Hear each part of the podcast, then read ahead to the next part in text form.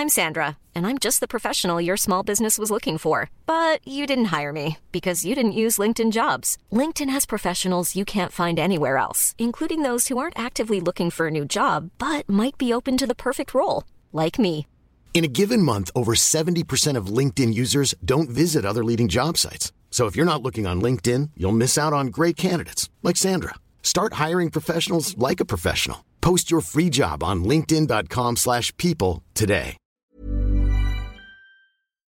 Le rendez-vous tech est financé par ses formidables auditeurs. Aujourd'hui, nous remercions Manu Universo, Michael Aubigny, Philippe Vervin, Brioc Lefloc, Simon Priet, Renaud Gonzalez et Gaëtan The Geek. Bonjour à tous et bienvenue sur le Rendez-vous Tech, l'émission qui explore et qui vous résume de manière compréhensible toute l'actualité tech, internet et gadgets.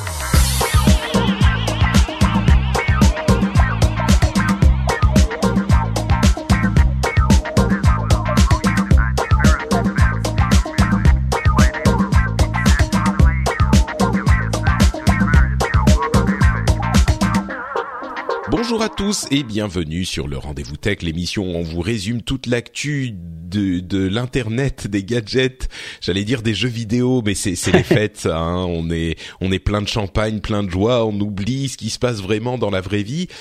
Et aujourd'hui, c'est pas de l'actu dont on va parler, c'est un épisode un petit peu spécial enregistré en avance parce que c'est quand même Noël et les fêtes. Et on va parler à quelqu'un qui s'y connaît en tech, en informatique et en domotique, à savoir Cédric Bonnet. Comment vas-tu, Cédric Bonnet? Bien, Je sais écoute, pas ça pourquoi va. je parle comme ça. hein. je ne sais pas. Ça va très bien. Petit rhume, mais ça va. Cette saison, de toute façon. Mais ouais, tant qu'il s'y connaît, faut pas, faut pas, faut pas déconner. Je suis pas non plus. Il y a des gens qui s'y connaissent mieux que moi. Non, mais On va bien dire que je suis curieux de ça. T'es pas, t'es pas genre euh, le, le chercheur du CERN de la Ah, domotique, Eh mais t'es quand même euh, passionné par le sujet depuis. Voilà. Enfin, bon, je, je- j'explique hein, pour que les gens comprennent. Quand je dis Cédric est passionné par le sujet depuis longtemps, ce que je veux dire vraiment, c'est que Cédric nous fait chier avec le sujet Le depuis sujet longtemps. depuis longtemps. Il nous emmerde avec ah mais attends chez moi j'ai des lampes qui s'allument Ouais, et attends, et, quand je, et je me, et je me retiens dans Upload parce qu'il y a plein d'applis domotique et tout, mais je me dis ouais, ça va faire chier les gens et puis ils sont pas équipés, donc euh, ça sert ben, à rien, écoute. tu vois. Mais Justement, on va pouvoir euh, aider les gens à, à sauter le pas avec cet épisode. En tout cas, c'est le but. Euh, Comme je le disais dans l'épisode précédent, l'épisode 200 mémorable que je vous engage à, à aller écouter si vous ne l'avez pas encore fait. euh, j'ai fait un sondage pour les auditeurs et savoir un petit peu ce qui les intéressait, enfin ce qu'ils ce qu'ils avaient comme matériel, etc. Et j'ai été surpris du nombre de personnes qui avaient au moins euh, un peu d'équipement domotique. On était autour de 20%. Moi, j'aurais pensé que c'était 2%, tu vois. Mais 20% des auditeurs ont au moins un peu d'équipement domotique. Et du coup, non seulement je pense que ça va les intéresser qu'on en parle, mais surtout l'idée, c'est que euh, ce sujet peut intéresser les auditeurs en général et peut-être qu'ils aimeraient en savoir un petit peu plus parce qu'on en parle ici ou là de temps en temps, mais Ouais. on n'a jamais vraiment plongé dans le sujet euh, en, en faisant une vraie introduction de ce que c'est, comment ça marche, comment Mm. s'y euh, intéresser.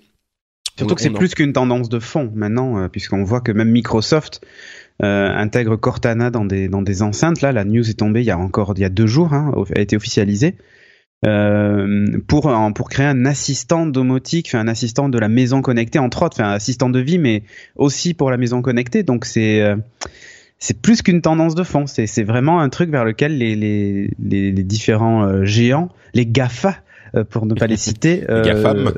Ouais, c'est ça. Euh, se, se, se, bah, se s'empresse de.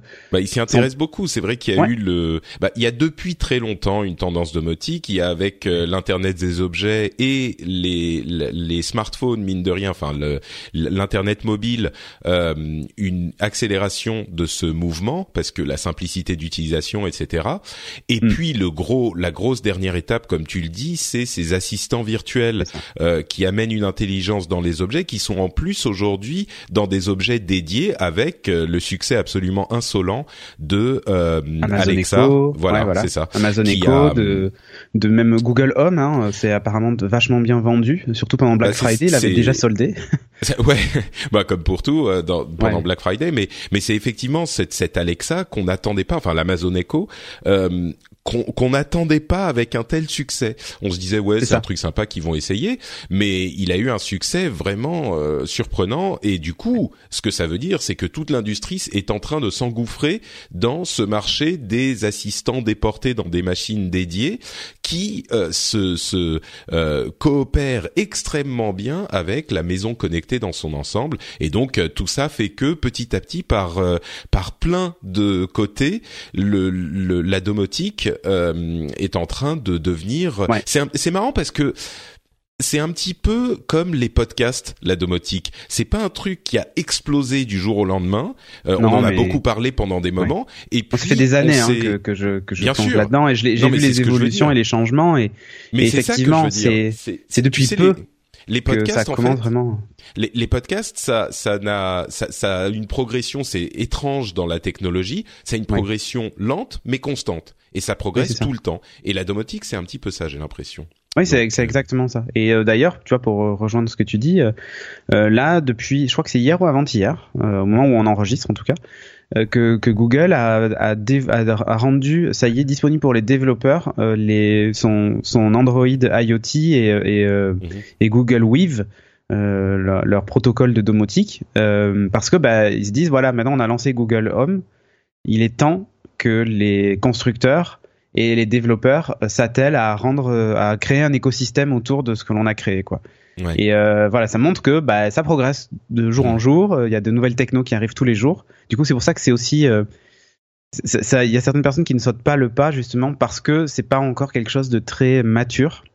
Ouais, et que ça euh, risque de, voilà, mais il y a encore, il y a encore des valeurs sûres, des choses qui sont là depuis le début et qui n'ont pas bougé. Et je vois pas comment elles pourraient disparaître du jour au lendemain. Mm. Mais euh, mais il y en a d'autres qui par contre des technologies qui ont qui ont qui ont duré pendant quelques mois et ensuite ont finalement euh, euh alors pas disparu mais on va dire sont passés euh, enfin commencent à être à être ou, ouais ou, ou commencent même à être minoritaires à disparaître euh, complètement de, de, de, certains appareils. Quoi. Enfin voilà, parce qu'il y a plein de protocoles, c'est très compliqué euh, pour ça la domotique. Bah alors justement, prenons les choses depuis le début. On va essayer euh, de faire en sorte que à la fin de cette de cet épisode, oui, parce qu'entre parenthèses, on aura aussi une deuxième partie de l'émission où on va vous parler des logos, des nouveaux logos que vous avez vus, une partie bonus avec Jérôme. On va vous parler un petit peu du processus créatif, des intentions de design, etc. Je pensais que ça serait sympa aussi d'ajouter ça à cet épisode spécial de Noël. Mais donc première partie, le but de l'épisode, ça va être que à la fin de l'épisode, vous compreniez ce que c'est que la domotique et puis, enfin, faire une introduction, une introduction au sujet et euh, pour les 80% qui n'ont pas d'appareil. Voilà, c'est ça. Vous donnez les premières clés pour euh, si vous voulez vous y intéresser. Alors, ma première question, ça va être ou vous euh, conforter dans le choix de pas s'y intéresser aussi. Hein. Aussi, bien sûr, bien sûr. Euh, si je suis un, un, un, noob complet, un débutant, j'ai même pas vraiment d'idée, tu vois, j'ai une vague image de ce qui se passe dans les maisons du futur, dans les films, tu vois, mais euh, si je suis un, un, débutant complet, que peut faire, quelles sont les possibilités réelles, hein, concrètes de la domotique aujourd'hui? Qu'est-ce qu'on peut faire avec des objets connectés dans sa maison? En, en ah. quelques minutes hein alors, qu'est-ce qu'on peut faire et qu'est-ce qu'on peut pas faire, tu vois, si je te dis. Alors euh, ça, ça va dépendre du budget, mais mais dans les faits. dans l'idéal, parce que après je te demanderai euh, si j'ai pas envie de m'emmerder, si j'ai pas trop d'argent. Alors en euh, fait aujourd'hui, si, on a une maison très connectée comme la tienne par exemple. Ouais. Alors bon, très connectée, j'ai pas été jusqu'à faire sortir ma voiture dans mon salon, mais sous une cloche de verre, mais certains l'ont fait. ce que je veux dire, c'est qu'après en termes de limites, j'ai envie de te dire aujourd'hui, en tout cas avec les possibilités que l'on a, si on est un peu bricoleur il euh, n'y a pas de limite ou très peu de limites. Euh, dans les faits, par contre, quand on démarre la domotique, il y a, quand même trois motivations principales pour moi. Euh, et en plus, on, utilise le terme domotique qui, a encore une fois une connotation, j'ai presque envie de dire, un peu vieillotte. C'est-à-dire qu'on pense tout de suite au truc où il fallait câbler plein de choses à une époque, tout ça. Maintenant, on parle de smart home ou de maison connectée puisque la domotique c'est plus uniquement des protocoles domotiques qui étaient très définis, très encadrés. On est plus maintenant sur du fameux Internet des objets, c'est-à-dire euh, j'achète plein d'appareils différents et je les fais communiquer entre eux, euh, éventuellement avec une box domotique ou une box mm, smart home. Euh, pour réussir à créer des scénarios ou arriver à, obtenir bah, le but que je me suis fixé. Alors aujourd'hui, il y a trois thématiques pour connecter sa maison. Euh, certains veulent, euh, bah, par exemple, la sécurité, c'est la, la, c'est l'une des premiers trucs pour lesquels les gens veulent connecter la maison, c'est la sécurité. Tu veux dire système de Bah, surveillance, caméra, ce genre de choses, euh, ouais. une alarme, enfin tu vois, c'est c'est la base. On va dire c'est le truc le plus euh, le plus simple. Je m'en vais en vacances, j'ai pas envie de me faire cambrioler, je veux surveiller ce qui se passe chez moi. Enfin voilà. Euh, ensuite, on a le confort.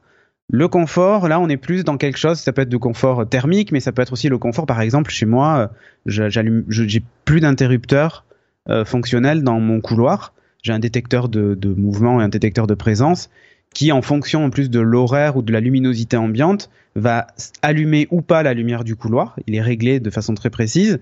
Et euh, le soir, en pleine nuit, il évitera de nous aveugler. Donc, quand il va détecter une présence, moduler il va la, allu- la voilà, à de- partir, à partir d'une certaine heure, il va allumer la lumière euh, de façon très faible, suffisante pour pas rentrer dans les meubles, euh, pour aller jusqu'aux toilettes. Mais du coup, c'est génial parce que mes enfants, quand ils se lèvent, ils réfléchissent pas à, à allumer ou pas la lumière, ils rentrent dans le couloir et tout s'allume. Demi- 2016, Cédric Bonnet a dit c'est génial parce que mes enfants ne réfléchissent pas. Scandale. Voilà, People non, mais que je- non, mais euh, enfin pour ceux qui ont des non mais bien sûr, j'ai compris. euh, quand, quand les, les enfants se réveillent en pleine nuit, ils ont une veilleuse dans leur chambre, quand ils ouvrent la porte du couloir et qu'ils voient qu'il fait tout noir, ils ont une certaine appréhension pour aller aux toilettes. Donc qu'est-ce qu'ils font? Ils se mettent à hurler dans la maison "Papa, je veux aller aux toilettes, papa." Voilà, tu vois. Et donc là, j'ai réglé ce problème-là parce que dès que la porte s'ouvre, en fait, le capteur de mouvement sont orientés vers la porte. Du coup, dès que la porte s'ouvre, la lumière s'allume. Et donc ben, c'est un peu comme l'histoire du frigo, tu sais. Est-ce que quand je ferme la porte du frigo, la lumière est toujours allumée dedans? C'est le même principe. Donc du coup, ça reste allumé pendant 5 minutes et dès qu'il y a un mouvement, ça se rallume. Enfin bref, c'est euh, ça marche bien.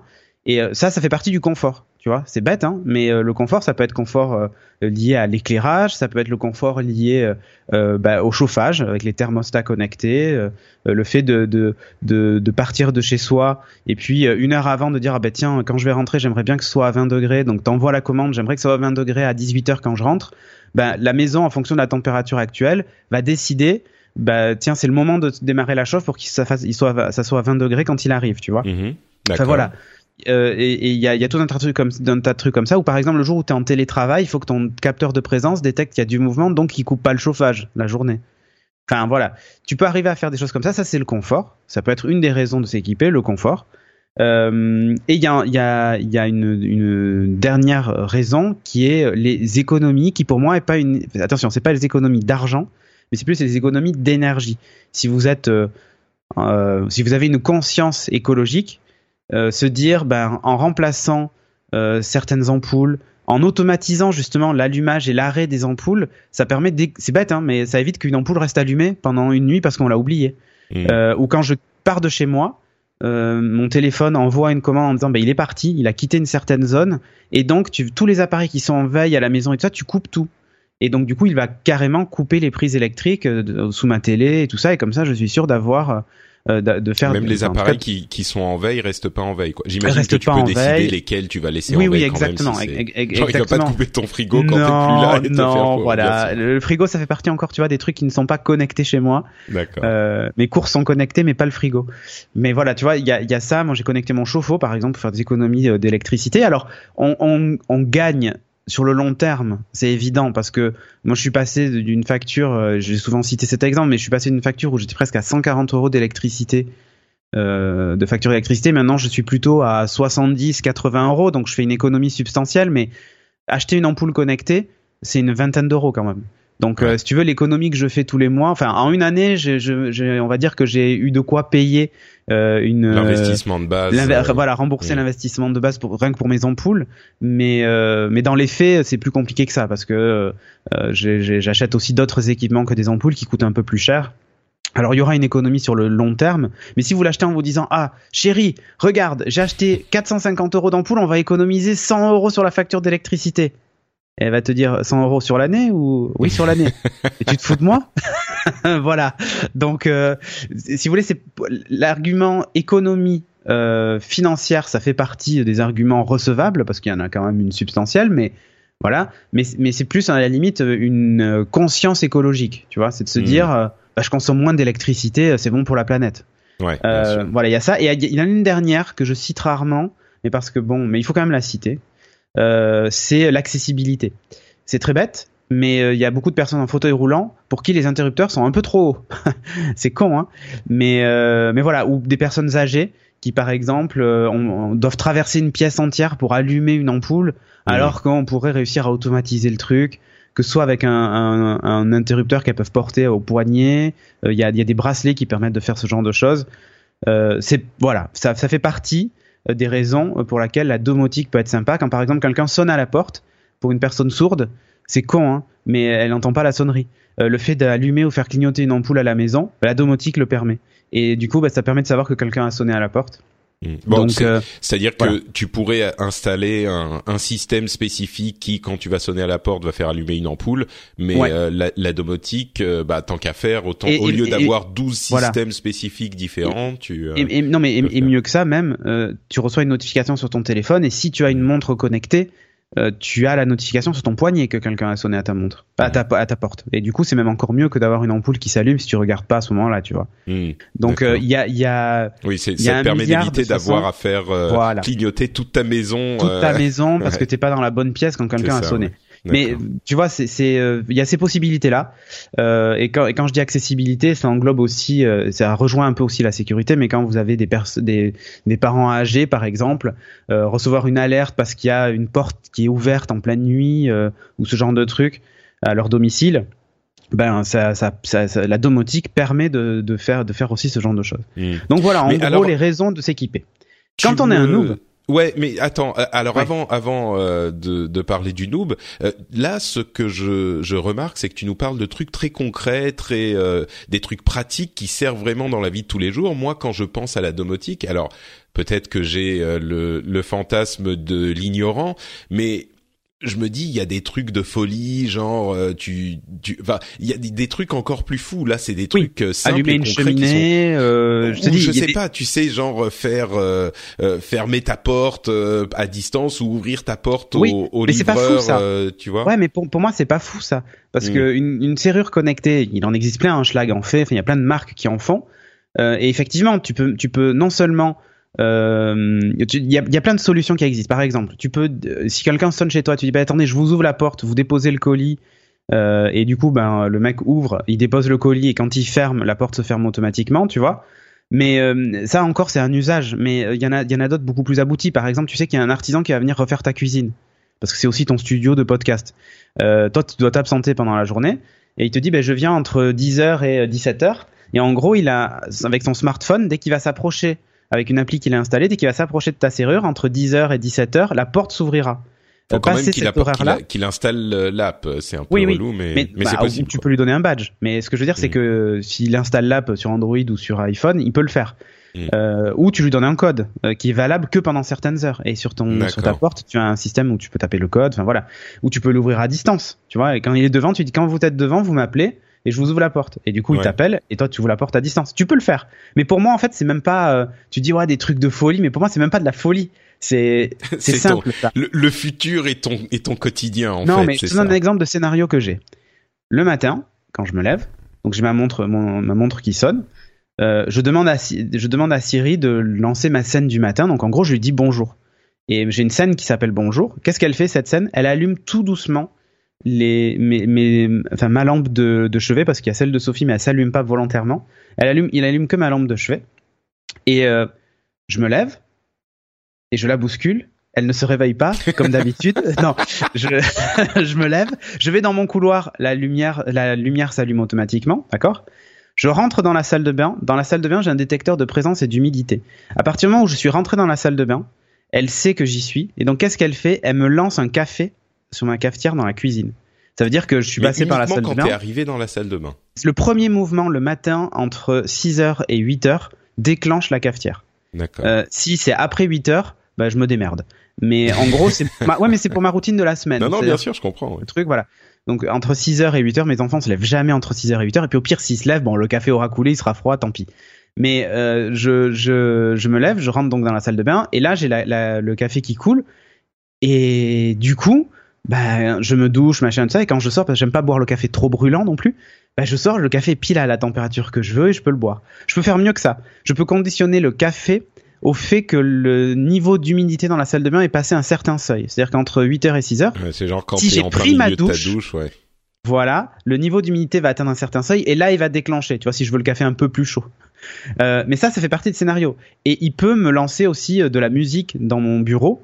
Euh, comme ça, quand je vais, quand une fois que j'ai pris le café dans ma cuisine, je vais à mon bureau et j'ai déjà ma playlist lancée et j'écoute la musique que je veux. alors attends, j'ai déjà mille questions qui me viennent à l'esprit et je vais essayer de t'en poser quelques-unes. Première sur les histoires de serrures connectées, machin, tout ça. Et, et mhm. d'une manière générale, la, la, question de la sécurité justement qui va se poser, mais de sécurité informatique, on a euh, un mois sur deux des histoires selon lesquelles tel objet connecté n'était pas bien sécurisé, euh, tel machin peut être hacké facilement. Euh, c'est c'est une préoccupation, je suis sûr, et toi t'en es conscient. Oui, tout à fait. Est-ce que euh, c'est c'est vraiment eh sécurisé tous ces trucs? Je vais te faire la même réponse que te ferait Corben sur le fait de de ouais, j'ai pas envie qu'on voit mes photos sur Internet. Euh, c'est si tu ne veux pas euh, avoir à gérer une faille de sécurité sur ta porte d'entrée, tu n'installes pas une serrure connectée. Hmm. Aucun système informatique est 100% sécurisé. Ça Donc il faut le gérer quand, quand tu en entends parler, il faut le gérer quoi. Exactement. Hmm. Ensuite, l'autre conseil, c'est évidemment faites les mises à jour de vos objets connectés. Hmm. Enfin, pour moi, c'est juste une évidence. Euh, j'ai au moins une ou deux mises à jour euh, tous les mois à faire, que ce soit sur mes prises connectées, sur mes ampoules. Et ça se fait euh, comment du coup? Tu peux te connecter en Wi-Fi à l'OS du truc et le lancer. Ah, mais c'est plus simple que ça. Il y a une application en fait, par exemple Philips pour les Philips Hue. Il suffit de l'ouvrir de temps en temps et quand il y a une mise à jour, il dit ah il y a une mise à jour du pont Philips Hue ou il y a une mise à jour des ampoules. merci de bien vouloir faire la mise à jour et tu cliques sur le bouton mettre à jour. Tu peux pas les automatiser, dire quand il y en a une depuis une eh semaine, fais là. Eh bien non. C'est là en fait où le bas blesse, c'est que certains objets en tout cas ne sont pas capables de faire leur mise à jour tout seuls. Et ça dépend en fait du protocole qu'ils utilisent. Exemple concret, euh, il y a certains capteurs de mouvement qui sont Bluetooth et qui nécessitent que le téléphone soit connecté au capteur ou qu'une Apple TV par exemple soit, je, je citerai cet exemple-là après parce qu'on va parler sans doute de HomeKit d'Apple, mais euh, qui a besoin d'être connecté à une, une, Apple TV. Sauf que l'Apple TV, elle fait que envoyer les instructions en Bluetooth à cet objet connecté ou l'objet connecté les envoie à l'Apple TV pour qu'ils soient interprétés mais entre les deux, il n'y a pas d'échange de données. Euh, de données euh, informatiques au sens euh, il n'envoie pas le firmware de mise à jour et même pire que ça l'Apple TV ne possède pas le logiciel pour pouvoir mettre à jour ce, matériel mmh. fait par ce fabricant-là. Vas-y, toi, connecte-toi. Voilà. Ok, d'accord. Alors, bon, pour la sécurité, d'accord. ensuite, tous ces scénarios que tu décris, ils ont l'air quand même un petit peu pénibles à, à mettre en place. Je, je dis pas qu'il faut aller apprendre à coder ou machin, mais mais j'imagine qu'il y a des systèmes de genre de briques, euh, enfin virtuels hein, bien sûr, où tu vas connecter tel truc à tel truc, mais faut quand même s'emmerder pour les pour les mettre en place, non? Alors deux approches. Euh, L'approche à l'ancienne, euh, c'est comme ça que je l'appelle, c'est-à-dire les, les, les, les aficionados de la domotique depuis toujours qui ont des box domotiques Fibaro, c'est une marque, hein, Fibaro, ou, ou, des box JDOM ou un Raspberry Pi avec lequel ils gèrent, ils ont ils ont installé Domotics dessus et avec lequel ils ont bidouillé leurs trucs et tout ça. Mais les gens qui ont déjà fait ça, en fait, ouais. ouais, ça leur pose pas de problème de créer un scénario à base de if, this, then that, tu vois. Il mm. euh, y, a, y, a, pas de problème à, à créer ces scénarios-là. Euh, pour les gens qui sont bah, noob total, il existe des solutions simples. Et quand je dis simple, tu vois, j'ai cité Fibaro en la mettant dans les trucs de barbu, mais en fait, Fibaro, par exemple, euh, ils vont lancer une box domotique compatible HomeKit dans pas longtemps. Euh, mais surtout, eux ont un système de briques euh, pour faire des scénarios, ce qui est très basique. C'est genre, par exemple, tu prends une brique de conditions. Euh, et la brique, elle s'appelle pas brique de condition, parce que c'est déjà pas français, tu vois. Mais c'est une brique où en gros, tu as la météo. Donc tu prends la météo, tu la glisses sur un truc. Tu, une fois que tu as glissé cette brique-là, dedans, tu as une, une liste déroulante et tu cliques dessus. Par exemple, c'est il fait soleil, le soleil se couche, il pleut, il y a du vent. Enfin, tu choisis le truc. Donc par exemple, tu choisis il y a du vent. C'est très simplifié. dans À droite va apparaître un petit champ qui va te dire la vitesse du vent à partir de laquelle le scénario doit se déclencher. Donc tu mets, je sais pas moi, 20 km heure. Donc 20 km heure. Et ensuite, il va te dire, bon, mais qu'est-ce qui se passe une fois que le vent est à 20 km heure? Bah là, tu prends la brique volet roulant. Tu la glisses dessus. Et là, tu dis, bah, fermer volet roulant.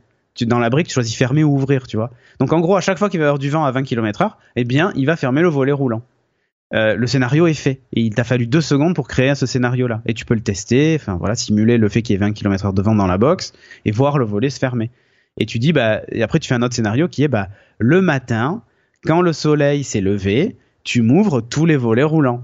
Et Mm. donc là, c'est pareil, c'est facile à faire. Si tu prends la brique météo ou la brique temps, enfin temps dans le sens euh, euh, Bah, heure. dans le sens météo, oui. Ouais, ah oui, dans le sens. non, non, dans le sens heure, parce que Mm. en fait, le, le lever et coucher du soleil, c'est pas le, c'est pas dans, le- dans la météo, c'est plutôt dans le, le Mm. timing, dans l'heure.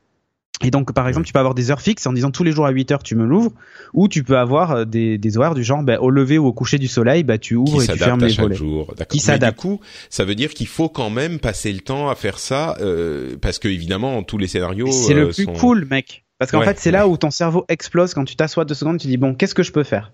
Mm. Voyons voir ce que j'ai comme capteur, voyons voir ce que j'ai comme action possible, comment je mets ça en corrélation. Et c'est assez simple.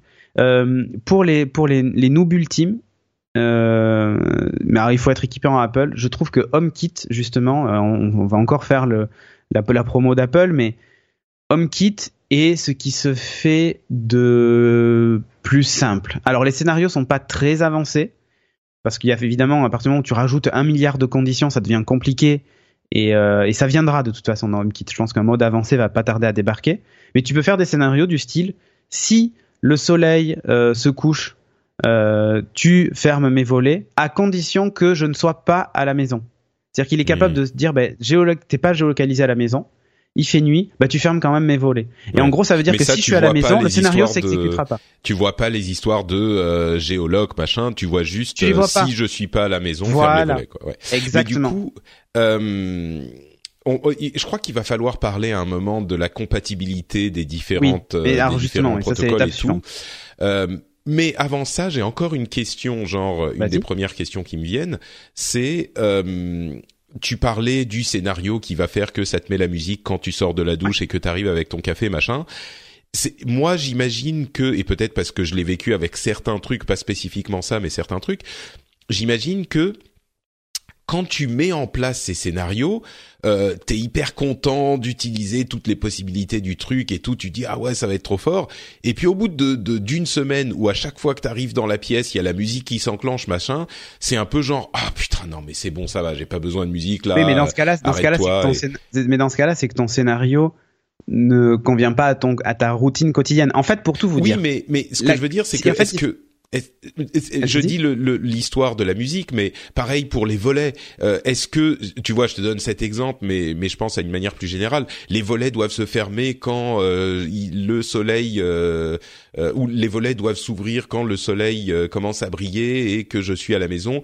Et puis euh, c'est pas beaucoup, mais une fois sur cinq, t'as pas envie que les volets s'ouvrent, tu vois. Et Ouais, c'est je c'est genre euh, tu tu tu c'est je sais pas c'est Eh bien, comme si tu peux quand les définir, assistants oui, oui, je vois, je tout à fait ce que tu veux dire. ouais.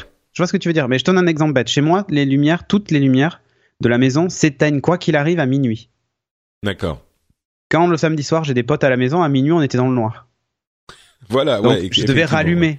Et Ouais. c'était chiant. J'ai dit, putain, tous ces éthers, machin et tout ça. Bon, après, l'avantage, c'est que du coup, tes potes, ils se disent, ah, il veut me foutre dehors. Et du coup, ils s'en vont. ça, c'est plutôt cool. Surtout si tu dois aller courir le dimanche matin. Tu vois, c'est quand t'es content. Non, je déconne. Mais, dans les faits, du coup, bah, j'ai géré une exception.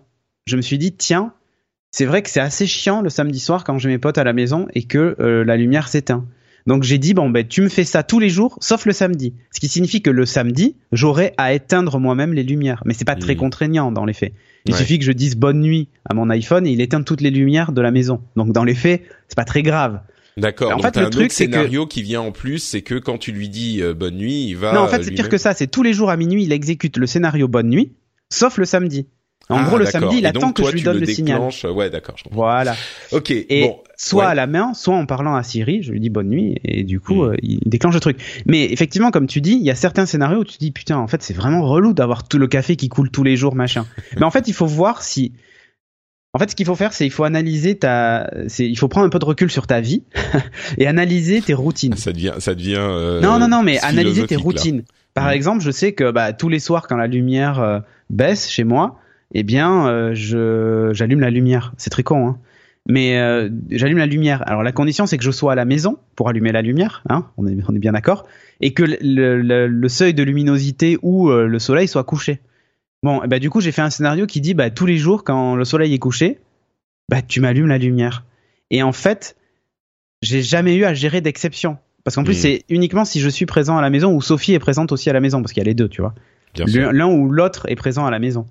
Du coup, je me pose plus jamais la question de savoir si je dois allumer ou pas la lumière.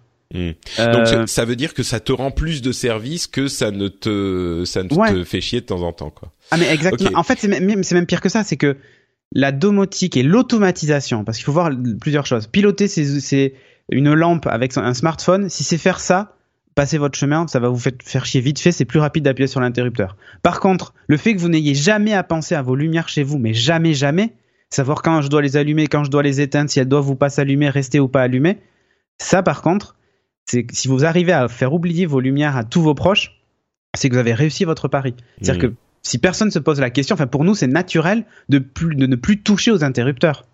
On ne touche plus aux interrupteurs à la maison. C'est terminé. Et personne, même les enfants savent que quand ils vont rentrer dans leur chambre, telle heure et telle heure, la lumière s'allumera seule. Après, ils peuvent manuellement l'allumer s'ils veulent. Mais dans les filles, ils se posent plus la question. Quand ils quittent leur chambre, c'est un peu comme les enfants qui, qui essayent de mettre les doigts sur la télé parce que c'est un écran. C'est ça. Euh, c'est exactement. Alors, ok, je, je, pense qu'on a bien saisi les possibilités euh, concrètes là pour le coup. On parle pas de, de, de rêve futuriste. Ah je crois que la seule partie rêve futuriste, ça sera le jour où les assistants virtuels seront tellement euh, développés et tellement intelligents qu'on pourra juste au lieu de faire nos scénarios par briques, leur demander de faire plutôt ci et plutôt ça. Ah mais, ça tu le fais déjà. Mais on n'y est pas encore euh, exactement. Sans faire de scénario. Là, si par exemple, je, je, vais essayer de, je vais essayer de mettre le son de, mon téléphone, mais je vais demander à Siri d'allumer la lumière. Ouais, mais fais gaffe. Alors attention. Non, mais je vais. Non, mais tu vas voir. Allume le plafond de mon bureau. Ah, ça, évidemment là, ça n'a pas fonctionné parce que. eh oui, eh oui, eh oui, eh oui. C'est c'est c'est que tu es un eh présentateur de qualité. Allume le plafond du bureau. Voilà. Et il a allumé. Oui, mais on sait pas, on n'a pas la preuve, tu vois. Oui, mais il te l'a dit. As, tu ah, j'ai pas entendu, non. Ah bah attends, je recommence. Regarde. Éteins le plafond du bureau. Ça y est, le plafond du bureau est éteint. Voilà. Oui, non, mais ce que je veux dire, ce que je veux dire, c'est qu'avec les assistants, si on lui dit. Euh, Bonne nuit à vous et à votre maison. Voilà. Et en fait, là, il a éteint tout hmm. euh, chez moi. Non, non, je comprends. Mais ce que je voulais dire, c'était plutôt genre euh, lui expliquer. Euh, c'est un petit peu Westworld, quoi. Genre euh, ah, le, le, le matin, fais-moi le café quand j'arrive dans la salle. Mais de ça, c'est le next step de faire les scénarios, je pense, en, en, vocal. Ou même même pas de lui faire faire des scénarios, mais je veux dire quand il comprendra tes habitudes, oui, de l'apprendre. dire ouais.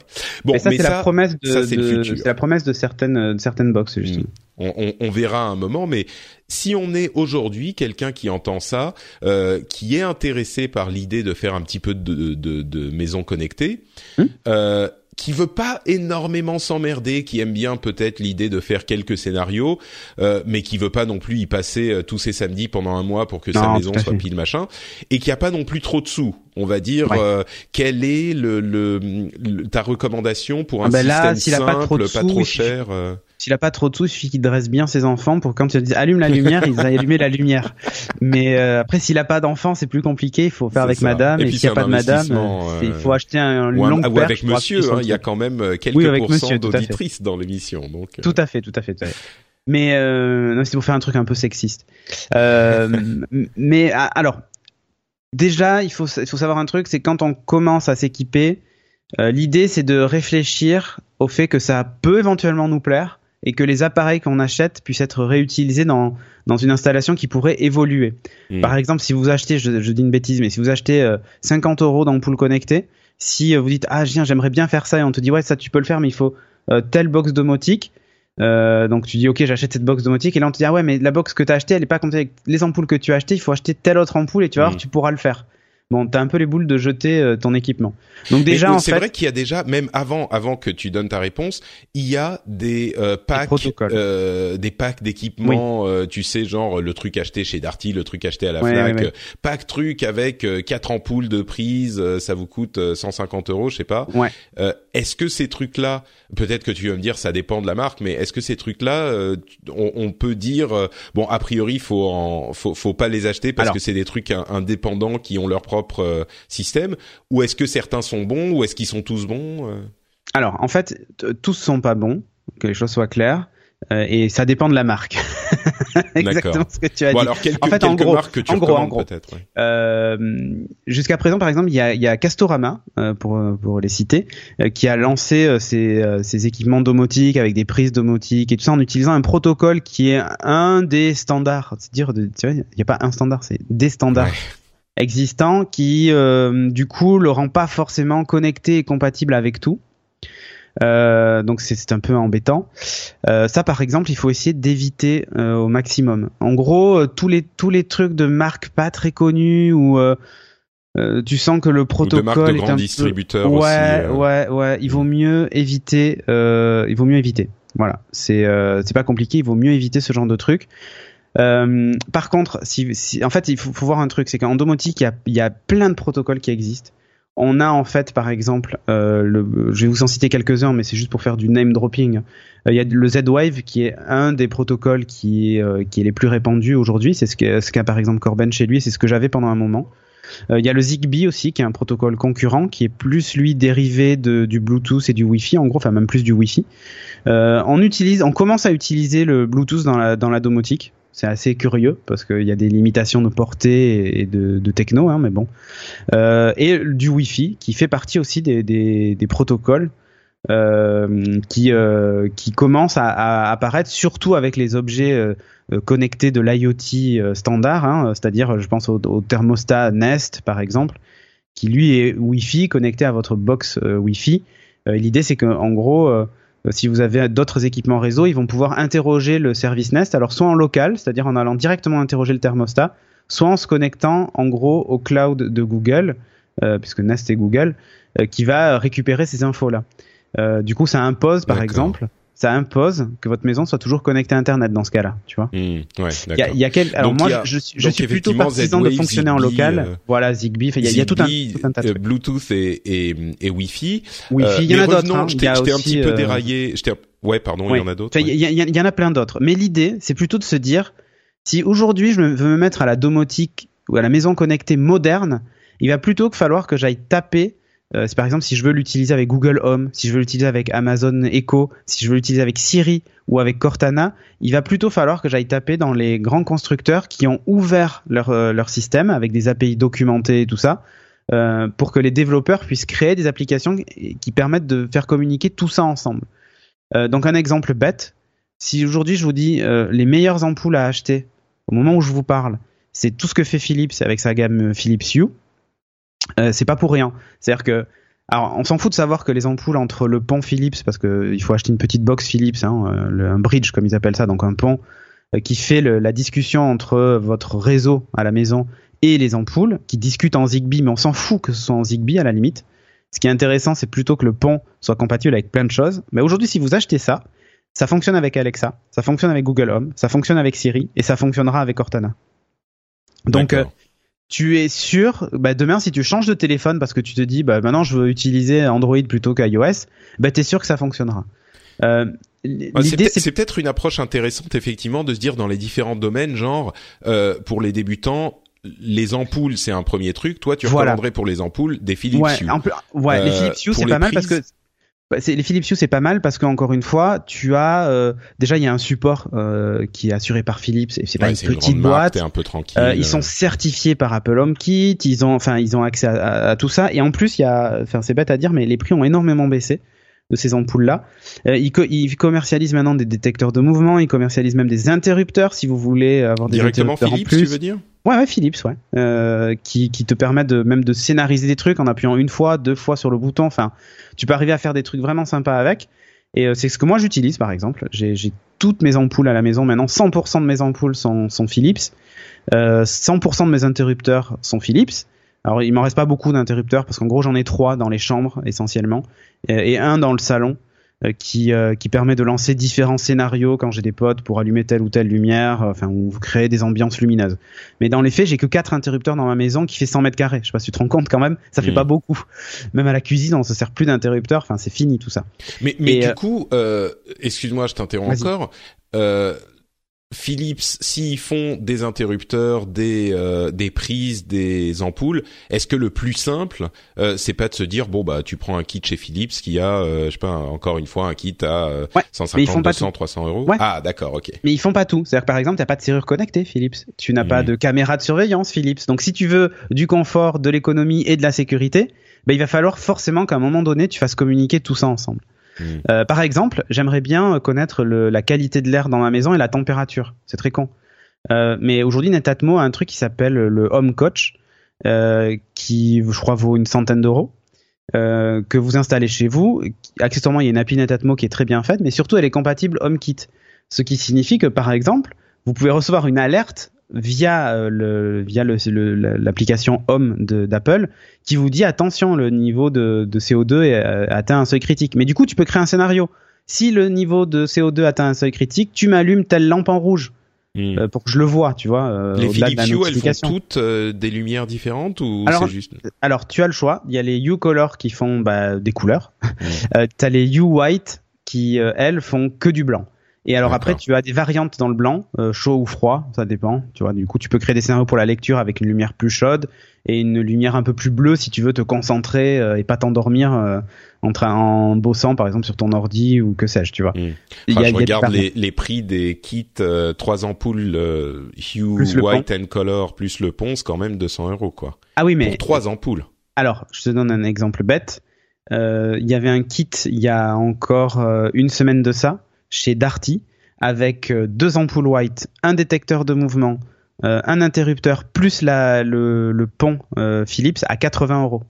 Ouf. Donc, il, clairement, Mais il ne fallait les achetez pas plein pot. Non, mais en fait, ouais. t'as- t'as une promo par semaine. Enfin, j'exagère, mais euh, sur le Slack de Geeking, la rubrique Bon Plan, c'est euh, il y a que Philips quasiment qui passe parce que tout le monde veut des Philips Hue et euh, du coup bah voilà les gens les achètent comme ça il y a énormément de bons plans sur les Philips Hue n'achetez jamais euh, des Philips Hue au euh, plein pot. Il y a les soldes après Noël qui vont débarquer et vous allez voir que ça va il va encore avoir des prix massacrés. Mm. en gros le bon prix pour acheter un pont et trois alors les colors sont un peu plus chers parce que techniquement c'est un poil plus complexe mais euh, les un pont plus le pont V2 donc celui compatible HomeKit plus les trois ampoules Philips normalement le bon prix pour ça c'est 120 euros.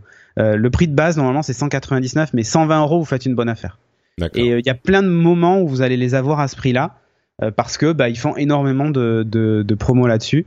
Alors c'est compatible avec plein de choses et c'est pour ça que il y a un vrai wow effect en plus avec les Philips Hue, c'est que bah, comme tu peux déjà de base, sans même avoir de détecteur de mouvement ou quoi que ce soit, programmer l'allumage, l'extinction automatique en fonction de ta présence, de la lumière ambiante, enfin pas de la lumière ambiante, mais du fait que le soleil soit couché ou pas et ainsi de suite, que il y a déjà un wow effect Mais qui te il faut, permet il de faut avoir un capteur. Ah non, le soleil couché Non, ou pas, c'est les. C'est- il oui, bien sûr, oui, parce qu'on sait à quelle heure il, il se couche. et voilà. Et, On, a- exactement. on peut. Et en plus tu peux moi tout de suite, je suis là. Ah mais attends, pour savoir si le soleil est couché, il faut un Ah, capteur. non, hein. Non, Non. non, bah non. Non, je te jure, il y, a vraiment pas besoin de ça. Euh, en, en plus, il y a, tu vois, je, je- je- Sophie, Comment tu qui peux est- savoir si le soleil est couché? Sophie au début, ça l'énervait tellement euh, de devoir demander à Siri d'allumer la lumière et tout ça, tu vois, ou de l'éteindre et tout. Mhm. Euh, elle disait mais attends, mais j'appuie sur l'interrupteur, ça va plus vite et tout ça. Donc c'est pour ça que essentiellement j'ai installé des interrupteurs Philips en plus, c'est essentiellement pour ça. Mhm. Dans les faits, ça en sert plus. Euh, elle prend sa montre et elle demande à Siri d'éteindre la lumière et ça marche, c'est instantané. Et en fait, même Mhm. ce qu'elle fait, c'est elle fait en anticipation. C'est ou quand elle quitte une pièce, en fait, elle laisse la lumière derrière elle et elle dit éteins euh, le salon et ça éteint le salon. ouais. Elle s'en fout même, elle fait autre chose. Elle est en train de faire la vaisselle. Et moi, ça m'est arrivé ben, ce matin. J'étais dans le dans la salle de bain et j'ai mon fils qui à travers la porte me disait papa, tu peux allumer la lumière du salon? Parce qu'il faisait encore nuit à 7 heures. Euh, tu peux allumer la lumière du salon parce que je, je cherche la tablette et je la trouve pas.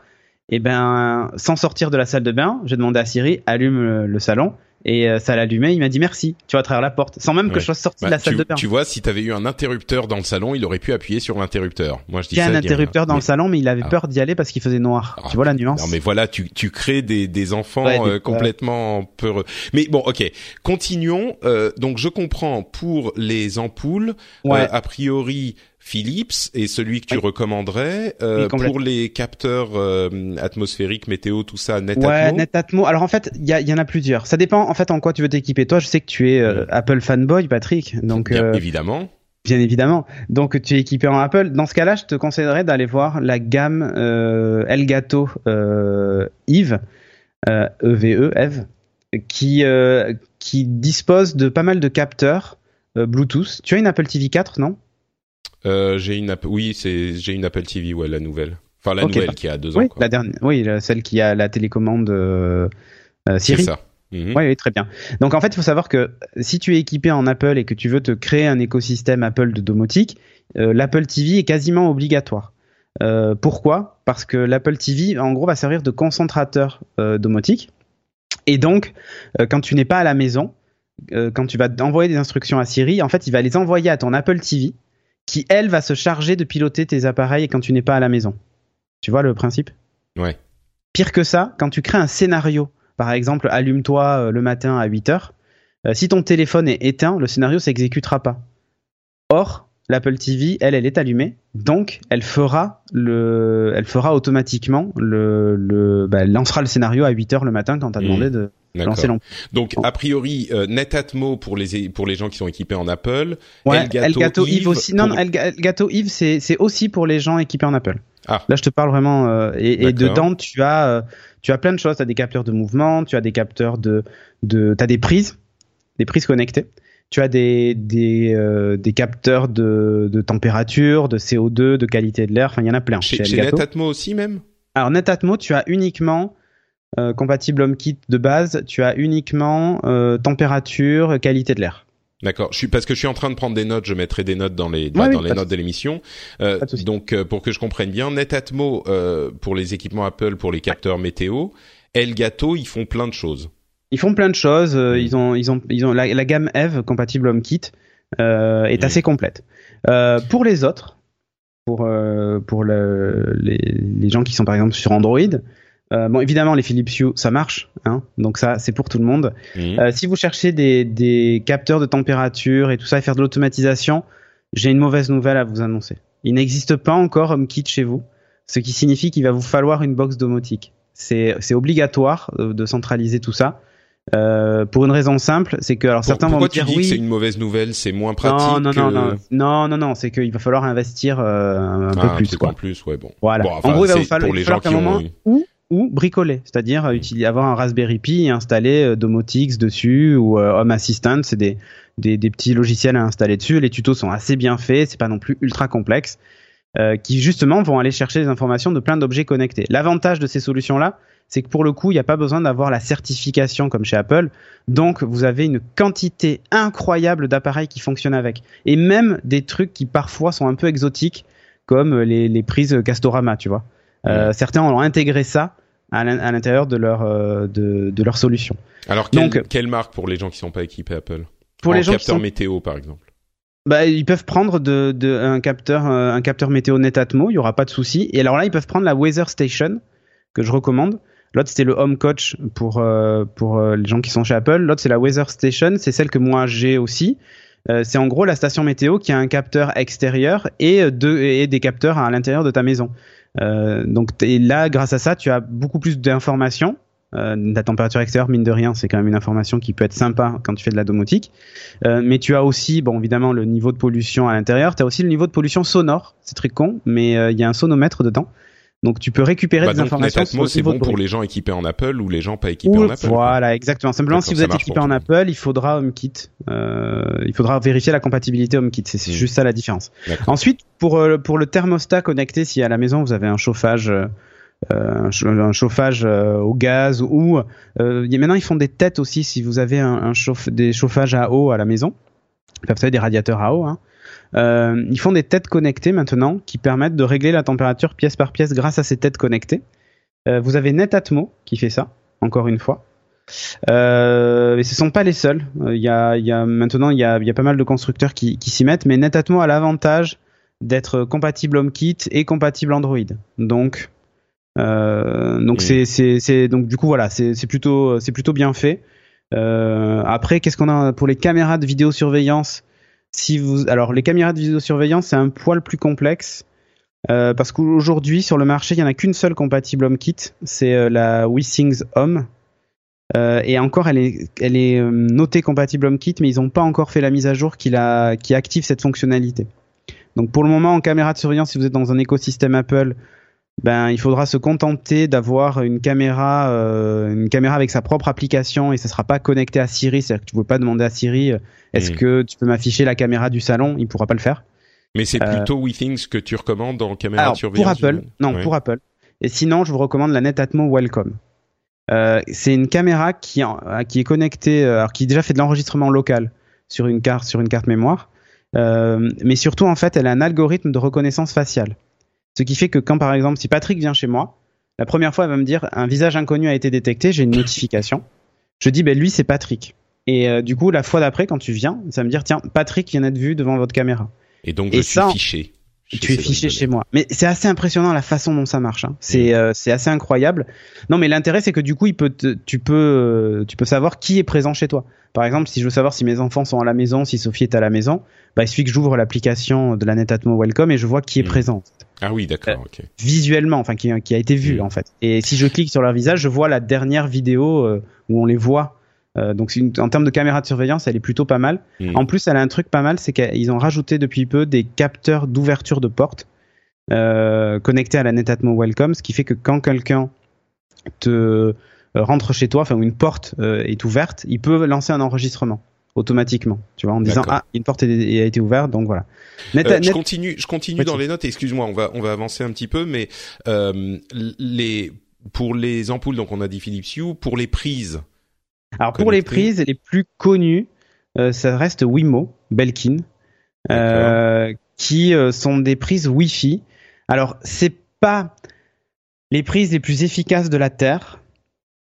Elles nécessitent une application, leur propre application pour fonctionner. Elles sont pas compatibles HomeKit. Donc tu vois, il y a, il y a- Wimo c'est avec E. plus- c'est W-E-M-O. marrant. Plus on plus on explore le truc, plus on se rend compte que euh, c'est quand même un peu le bordel, quoi. Mais C'est un peu le bordel, tout à fait, je suis d'accord avec toi. Euh, elles sont pas compatibles aujourd'hui HomeKit, ça viendra sans doute plus tard, euh, mais il faudra se rééquiper, donc c'est pour ça que je vous conseille pas de les Ah acheter ouais. aujourd'hui. Euh, L'intérêt, alors après les prises connectées, ça va servir uniquement, tu vois, pour couper la veille de certains appareils, euh, ce genre de choses. Dans Ah oui, les faits, ce dont tu tu vas, parlais, tu vas c'est pour pas, ça que je le tu mentionne. vas pas allumer une lampe avec parce que tu auras installé une, une ampoule Philips Hue dedans, donc ça sert à rien d'utiliser euh, d'utiliser ça. Euh, moi aujourd'hui, j'utilise des prises euh, des prises Wimo. J'ai réussi à les rendre compatibles HomeKit en Mais t'as dû utilisant quoi. alors ouais, en fait il faut il faut avoir un petit Raspberry Pi à la maison et installer dessus un, un soft qui s'appelle Homebridge Hmm, et qui rend compatible des centaines d'équipements avec HomeKit. D'accord. Et quand je dis des centaines, c'est même ma, t- même ma- Xbox, je peux l'allumer à distance en demandant à Siri de l'allumer. Euh, tu peux me rappeler le nom du Homebridge sur euh, un Raspberry Pi euh, sur un Raspberry Pi. Ouais, exactement. D'accord, mais ça c'est pour Si, les si. bidouilleurs.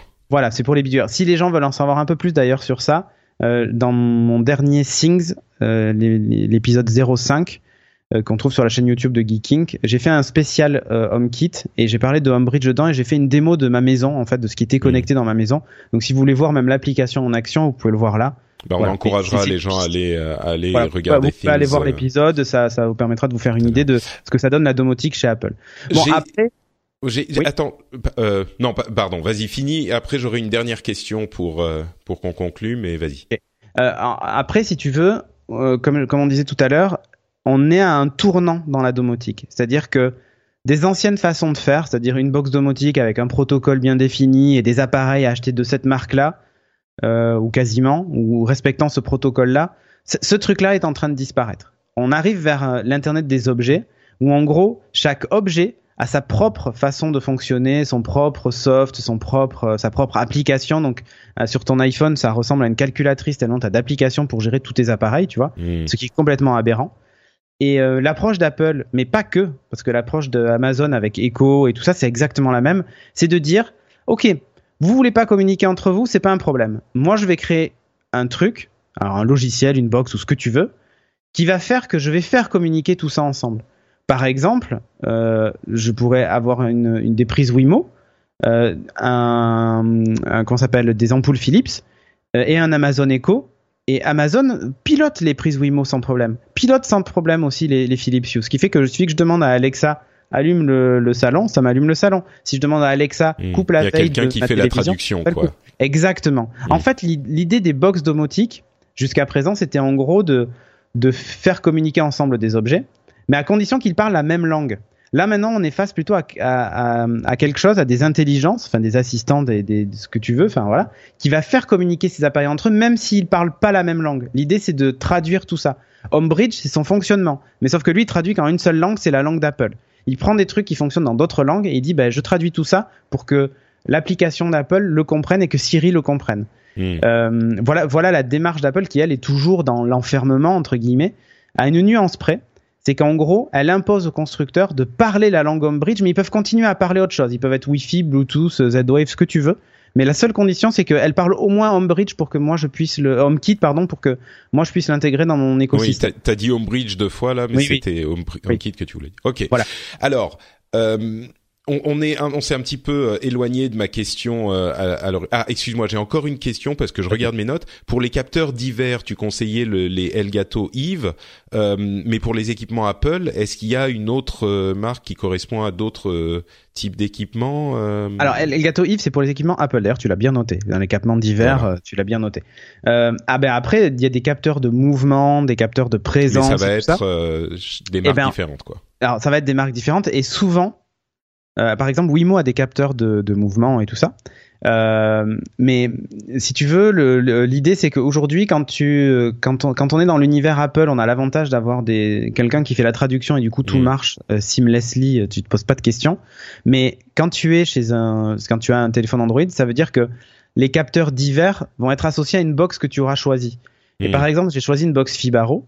Donc je vais acheter des capteurs Z-Wave qui fonctionnera avec cette oh box là, Tu m'as perdu là.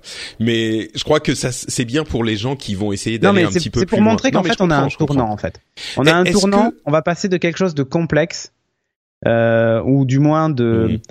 de propriétaire à quelque chose d'ouvert. Et c'est là que du coup ça devient vite le bordel, c'est parce que tu te dis pourquoi quand j'achète ma prise Wimo, elle se déclenche pas quand ma Netatmo me, me détecte? Mais c'est juste qu'en fait elle parle pas la même langue et qu'il mm. va falloir que quelque chose les unifie. Et c'est ce qu'en train de c'est ce qu'en train de faire Google avec euh, avec Google Home, c'est ce que fait Amazon avec euh, avec son avec son son Echo et c'est ce que fait Apple avec HomeKit et c'est ce que Microsoft va faire avec Cortana. Du coup, aujourd'hui, si quelqu'un se dit ouais super 2017, euh, moi je je me lance dans le dans le, la maison connectée, j'ai ben, l'impression quand même avec tout ce que tu dis e que j'ai l'impression que le l'environnement d'Apple euh, est presque incontournable quoi. Alors, c'est pas qu'ils sont incontournables, mais enfin, qui simplifient les trucs si tu veux pas. Voilà, en fait, voilà. Pour ceux qui ont pas envie de se prendre la tête, il euh, y a rien de plus simple que ce que fait Apple. Alors, et Dieu sait que j'en ai eu, j'ai eu une box Fibaro, j'ai une box SmartThings Samsung. Enfin, j'ai eu plein de box domotiques avec plein de protocoles différents. J'ai testé plein de trucs. Dans les faits, la seule qui est compréhensible par le, commun des mortels, et quand je dis le commun des mortels, c'est Sophie, elle utilise la domotique à la maison depuis qu'on a HomeKit. Avant, elle, elle voulait rien savoir. Hmm. Elle me disait, moi, je, que les trucs s'allument tout seul, ok, très bien, mais d'elle-même, elle allait pas ouvrir une appli pour lancer un scénario. Ce qui est le cas aujourd'hui avec quasiment toutes les box du marché.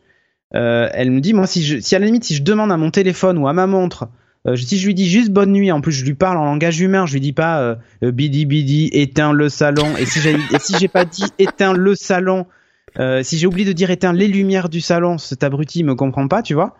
Bon, bah dis ça, ça m'intéresse pas. Or là, ça marche. Si je dis allume le salon, il va m'allumer tout le salon. Si je dis allume les lumières du salon, il va m'allumer tout le salon. Enfin, tu vois, t'es pas, c'est pas rigide au point hmm. que euh, si tu te trompes euh, sur sur la phrase que tu dis. Euh, Donc si si tu veux un truc un petit peu simple, effectivement, euh, HomeKit. Tu voulais mentionner le le CES, e et puis je te poserai encore une dernière question et on va conclure parce qu'on est long. je mentionne le CES parce que la, la smart home, les objets connectés, on prennent une une énorme place dans dans le CES depuis quelques années. Et je pense que le, le prochain CES va justement euh, euh, nous montrer de quoi va être faite la domotique pour euh, pour les années qui viennent.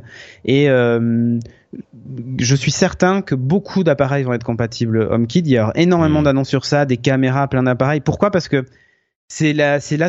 Je pense que Apple détient la solution pour démocratiser le truc. Jusqu'à présent, c'était réservé pas à une élite, mais réservé à des mecs qui avaient envie de bidouiller et de s'amuser.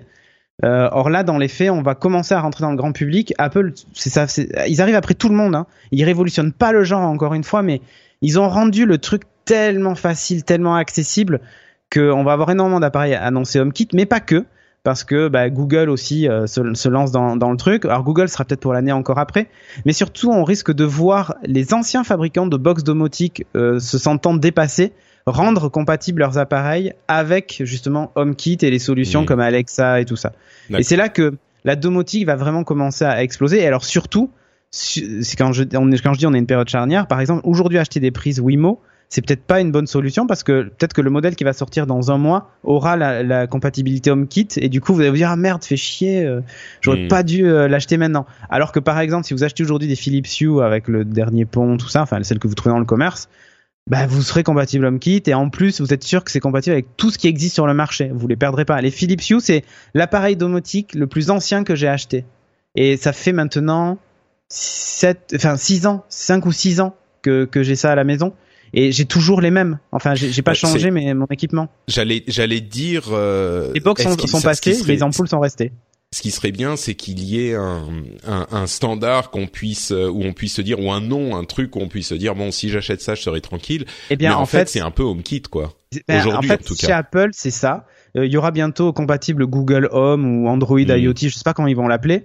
Après, j'ai j'ai pas trop confiance en, en Google euh, pour une raison simple, c'est qu'ils nous ont déjà fait le coup euh, il y a un an de nous parler de la domotique et rien n'est sorti. Mm. Euh, si, si tu veux, en fait, euh, contrairement à ceux qui en parlent et qui font pas, Apple a peut-être pas très bien fait au début, mais euh, le truc est présent, c'est intégré. Ils ont, ils, ils mettent, il y a des devices qui existent et euh, mais, mais par contre, il faut un téléphone Apple, une Apple TV. ah ben là il faut euh, là voilà welcome euh, Welcome bienvenue. to Steve Jobs Land, quoi. C'est exactement. Alors si vous êtes déjà équipé en Apple, enfin vous, a- vous en fait vous étiez en retard jusqu'à maintenant en termes de domotique. Euh, et bien maintenant vous avez un, un temps d'avance. C'est con hein, mais ah, juste en sortant ça et iOS 10, eh bien euh, pour moi Apple a fait, a fait- en tout cas dans la démocratisation de la Ah, domotique, a fait un, un truc énorme. C'est intégré à l'OS, rendez-vous compte. Mm. Et même sur l'Apple. TV, tu prends ta, ta télécommande Siri, tu dis euh, éteins la lumière du salon et ça éteint la lumière. Enfin, je veux Mm. dire, c'est Alors, c'est magique. Euh, c'est, c'est, on, on comprend bien que c'est euh, un petit peu confus, mais qu'il y a Oui. quand même une. Mais parce qu'on a une un présence. Ouais, Ça, c'est ça, c'est ça. Donc, mais mais la, la- le plus simple, c'est effectivement peut-être. euh, c'est pas que c'est pas possible si on n'est pas équipé en Apple, mais ça devient tout de suite un peu plus compliqué. C'est ce en que fait, je comprends en la tout cas. démarche quand tu t'équipes, c'est déjà de, de c'est ce que je te dis, c'est qu'est-ce que tu veux automatiser chez toi, dans quel but? Imagine tes routines et tu écris sur papier. Je veux que le matin, à 8 heures, mes lampes s'allument. Et ensuite, une fois que tu as posé tout ça, tu te dis, ben voilà, j'ai tel et tel équipement à la maison. Euh, maintenant, je vais chercher des appareils qui me permettent de faire ça et qui sont compatibles avec mes équipements. Mhm. Et en faisant cette démarche dans ce sens-là, tu te tromperas pas. Par contre, foncer chez Darty et dire oh tiens ils ont fait des ampoules connectées, je sais pas moi, Awox par exemple, un fabricant français qui fait ça bien, euh, ampoule connectée Bluetooth, ah je vais acheter ça, c'est trop bien, je peux allumer en Bluetooth le truc. Sauf qu'après tu te rends compte que bah, c'est connecté que à ton téléphone et que avec leur app. Mm.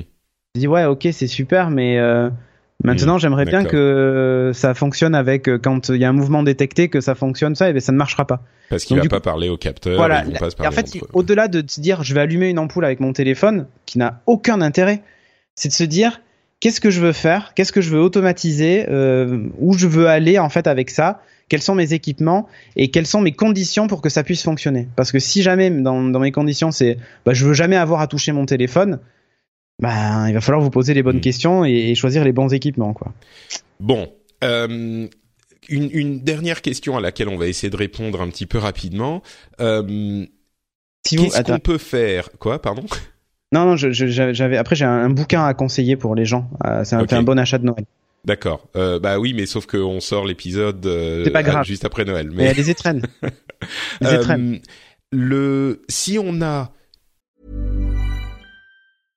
How would you like to look five years younger? In a clinical study, people that had volume added with Juvederm Voluma XC in the cheeks perceived themselves as looking five years younger at six months after treatment. Look younger, feel like you. Add volume for lift and contour in the cheeks with Juvederm Voluma XC. Reverse signs of aging by adding volume to smooth laugh lines with Juvederm Volure XC. For important safety information and to find a licensed specialist, visit juvederm.com. That's J U V E D E R M.com. Not for people with severe allergic reactions, allergies to lidocaine, or the proteins used in Juvederm. Common side effects include injection site redness, swelling, pain, tenderness, firmness, lumps, bumps, bruising, discoloration, or itching. There's a risk of unintentional injection into a blood vessel, which can cause vision abnormalities, blindness, stroke, temporary scabs, or scarring. Talk to a licensed specialist to find out if it's right for you.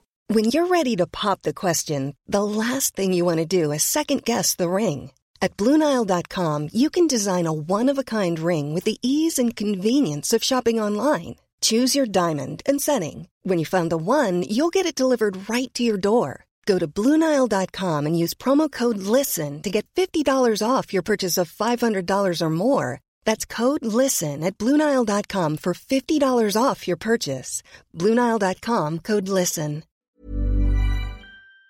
200 euros à investir, qu'est-ce qu'on peut espérer pouvoir faire? Si on a 500 euros à investir, qu'est-ce qu'on peut espérer? Et si on Ouais. a 1000 euros, qu'est-ce qu'on peut espérer? Et puis après, je suis sûr que les gens qui dépensent plus euh, seront euh, Avec devront 200 chercher euros, mais- Avec 200 euros, vous allez pouvoir vous équiper en ampoule connectée sans souci, si c'est ce que vous recherchez. Ça fait partie des, des équipements de base et qui ont vraiment un effet, euh, un- enfin, je veux dire, c'est quelque chose de palpable. visuel euh, immédiat. Ouais, voilà, c'est le software fait bouger quelque chose de physique. Tu vois, enfin, moi j'ai aussi mes volets roulants qui sont automatisés, mais j'utilise encore un autre truc. Mais dans les faits, euh, voilà, pour 200 euros, les Philips Hue c'est un bon investissement. En plus, vous pouvez arriver à faire des ambiances sympas à la maison. C'est assez cool. Tu peux créer un scénario sexy time et ça te passe toute ta maison en rose, tu vois, enfin en rouge, bon voilà.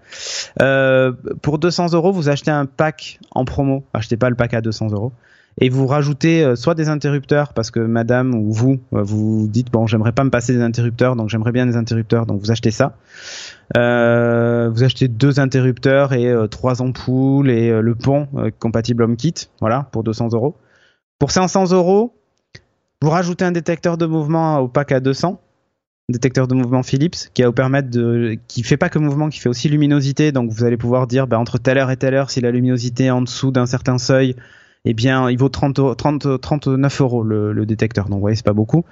Euh, il va vous permettre de, de créer des scénarios du type, bah voilà, le soir, tu m'allumes les trucs en veilleuse, euh, euh, si la luminosité baisse, et ainsi de suite. Enfin, voilà.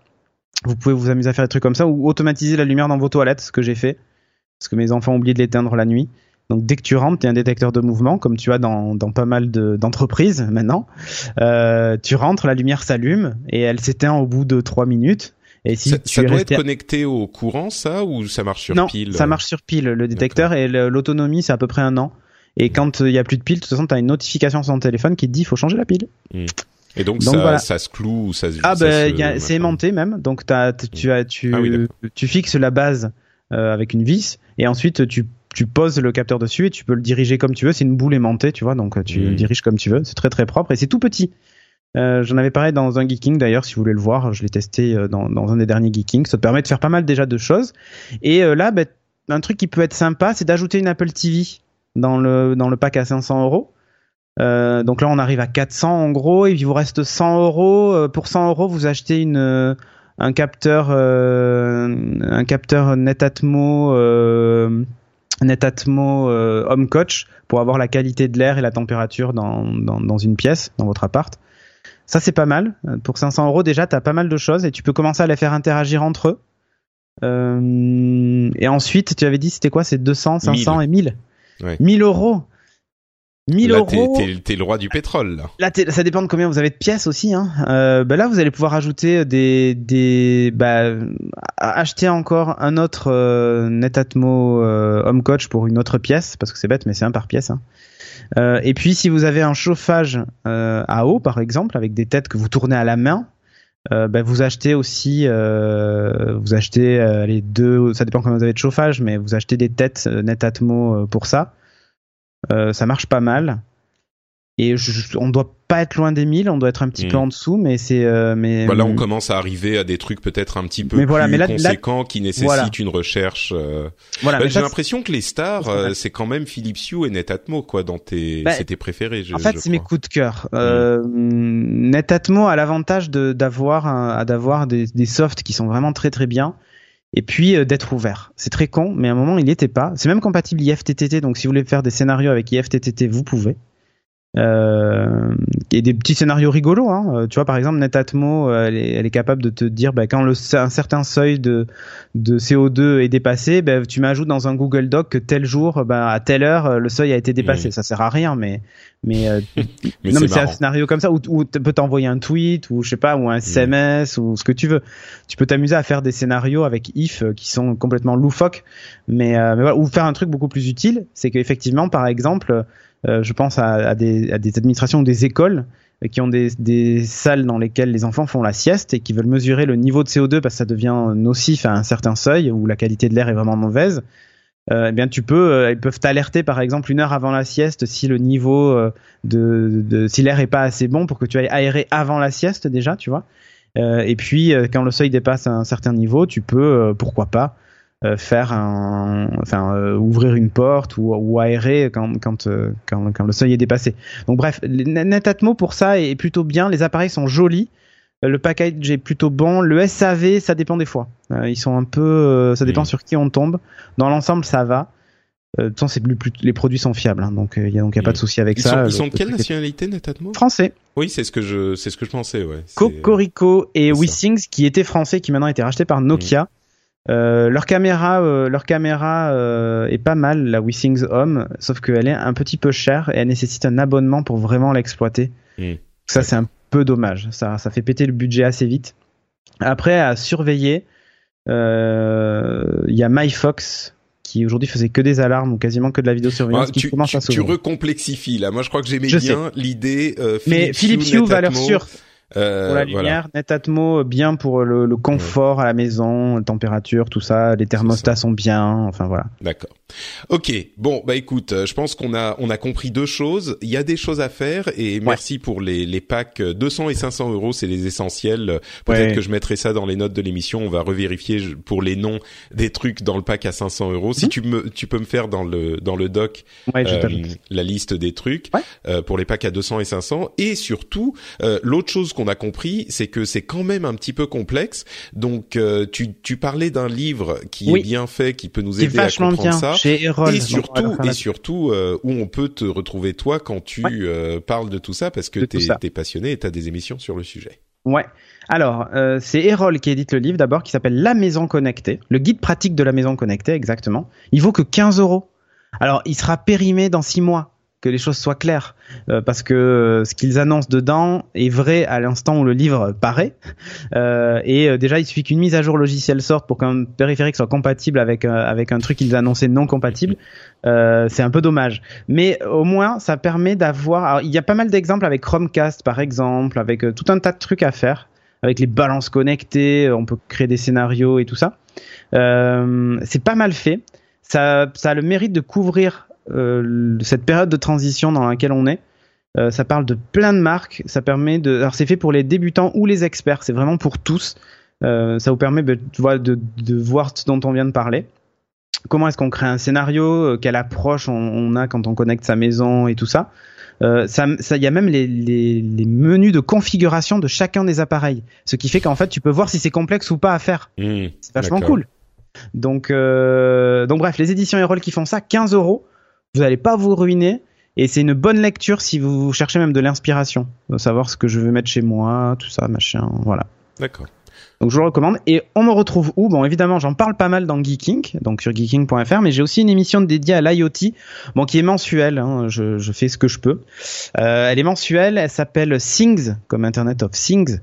Euh, elle était en pause pendant un petit moment. Elle a repris le, le mois dernier, et là, je, je m'y attelle. Je vais encore en sortir un là cette fois sur les media centers et comment avoir un salon. euh, un salon, euh, un salon moderne euh, pour lire ses contenus avec un NAS et tout ça, mais aussi connecter certains appareils dans son salon. Euh, donc ça s'appelle Things et le dernier d'ailleurs il dure alors normalement c'est une demi-heure l'émission mais le dernier dure un peu plus longtemps parce qu'il y a une grosse partie elle est dédiée à HomeKit. Euh, l'émission en gros est découpée en, en plusieurs parties. La première partie, je parle de l'actu, vraiment les nouveaux trucs qui sortent. Comme ça, ça vous permet de savoir un petit peu ce qui sort et tout ça. Et en général, en deuxième partie, je vais plutôt dans l'inspiration et c'est euh, ben voilà le type d'installation que vous pouvez faire pour vous donner des idées euh, et ainsi de suite. Et dans le dernier, j'ai fait une spéciale HomeKit parce que bah on me l'a demandé. c'est bête. On me l'a demandé puisqu'on m'a dit ah t'es équipé en Apple, comment tu fais pour faire la domotique, c'est pas possible et tout ça. Et donc euh, voilà, j'ai fait le tour du truc avec des démos et tout ça. Et c'est l'épisode est assez rigolo parce que Sophie m'envoie un message pendant euh, un tweet pendant l'émission en disant mais j'ai l'impression d'être au Macumba, tout clignote à la maison. parce que forcément, à chaque fois je demande à Siri d'allumer, d'éteindre et tout ça et voilà. Donc c'était c'était assez euh, assez rigolo euh, de, de piloter en plus la maison à distance et les gens voyaient le résultat immédiatement. d'accord Voilà. Ok, très bien. Eh ben écoute, euh, ça fait beaucoup de matière à ruminer pour les auditeurs. J'espère que ça vous aura intéressé. Euh, Désolé que ça puis- soit aussi confus, mais encore Bah, une fois, c'est une période de de- transition et c'est l'état actuel du, du marché C'est qui ça. fait oui. qu'aujourd'hui, je chaque, euh, j'ai envie de dire, chaque installation, il y a autant d'installations que de propriétaires et autant d'appareils finalement que de possibilités. Ouais, Donc, C'est Bah, écoute, en tout cas, euh, si on peut avoir les détails de ces deux packs recommandés, enfin un pack, euh, Ouais. ces ensembles à 200 et 500 euros, je pense que Mm. ça peut aider les gens euh, qui voudraient euh, tenter l'aventure, euh, à faire voilà. des choix, voilà. Euh, donc si tu peux me mettre ça dans les notes, je les intégrerai dans les dans Je les te notes de l'émission. tout de suite. Et puis effectivement, si vous voulez aller plus loin, euh, bah, vous savez où aller, c'est Geeking et puis euh, Cédric Bonnet sur Twitter. On te remercie de nous avoir guidés dans cette forêt, dans cette jungle complexe. Et puis on se donne rendez-vous pour plein d'autres aventures euh, en 2017. Tout à fait. Ciao. Bonne année à tous. Bonne année. Ciao. Et donc on est de retour avec Jérôme Kainborg pour la deuxième partie de l'émission qui sera sans doute un petit peu plus courte et peut-être, j'espère, un petit peu plus facile à Tu comprendre. rêves, tu rêves, c'est moi qui parle, Patrick. Comment veux-tu que ça soit plus court? C'est vrai, c'est vrai, ça va être difficile, mais on va essayer. Euh, et puis on va vous parler effectivement de euh, design, d'intention de design, euh, de euh, processus créatif, euh, de comment un, un, un un designer de talent gère un client chiant euh, comme moi qui lui demande de refaire les logos. ah, T'as travaillé avec quelqu'un d'autre, un designer de talent Bah, on, on va. Je pensais que c'était marrant justement euh, à l'après épisode 200 euh, où on a donc euh, commencé à utiliser ces nouveaux logos, de vous en parler parce que on, on parle beaucoup de bah, de communauté. Les podcasts, effectivement, c'est beaucoup de communauté, de d'évolution ensemble, et je pensais que ça serait intéressant que vous ayez un, un, un regard de l'intérieur de tout ce processus. Euh, et justement, en parlant de communauté, juste avant de commencer à parler de ça, on va faire un petit détour par YouTube et par les commentaires YouTube parce que il y a quelques jours, tu me disais que euh, les commentaires, la nature des commentaires, euh, avait beaucoup évolué au fur et à mesure que ta chaîne euh, grossissait.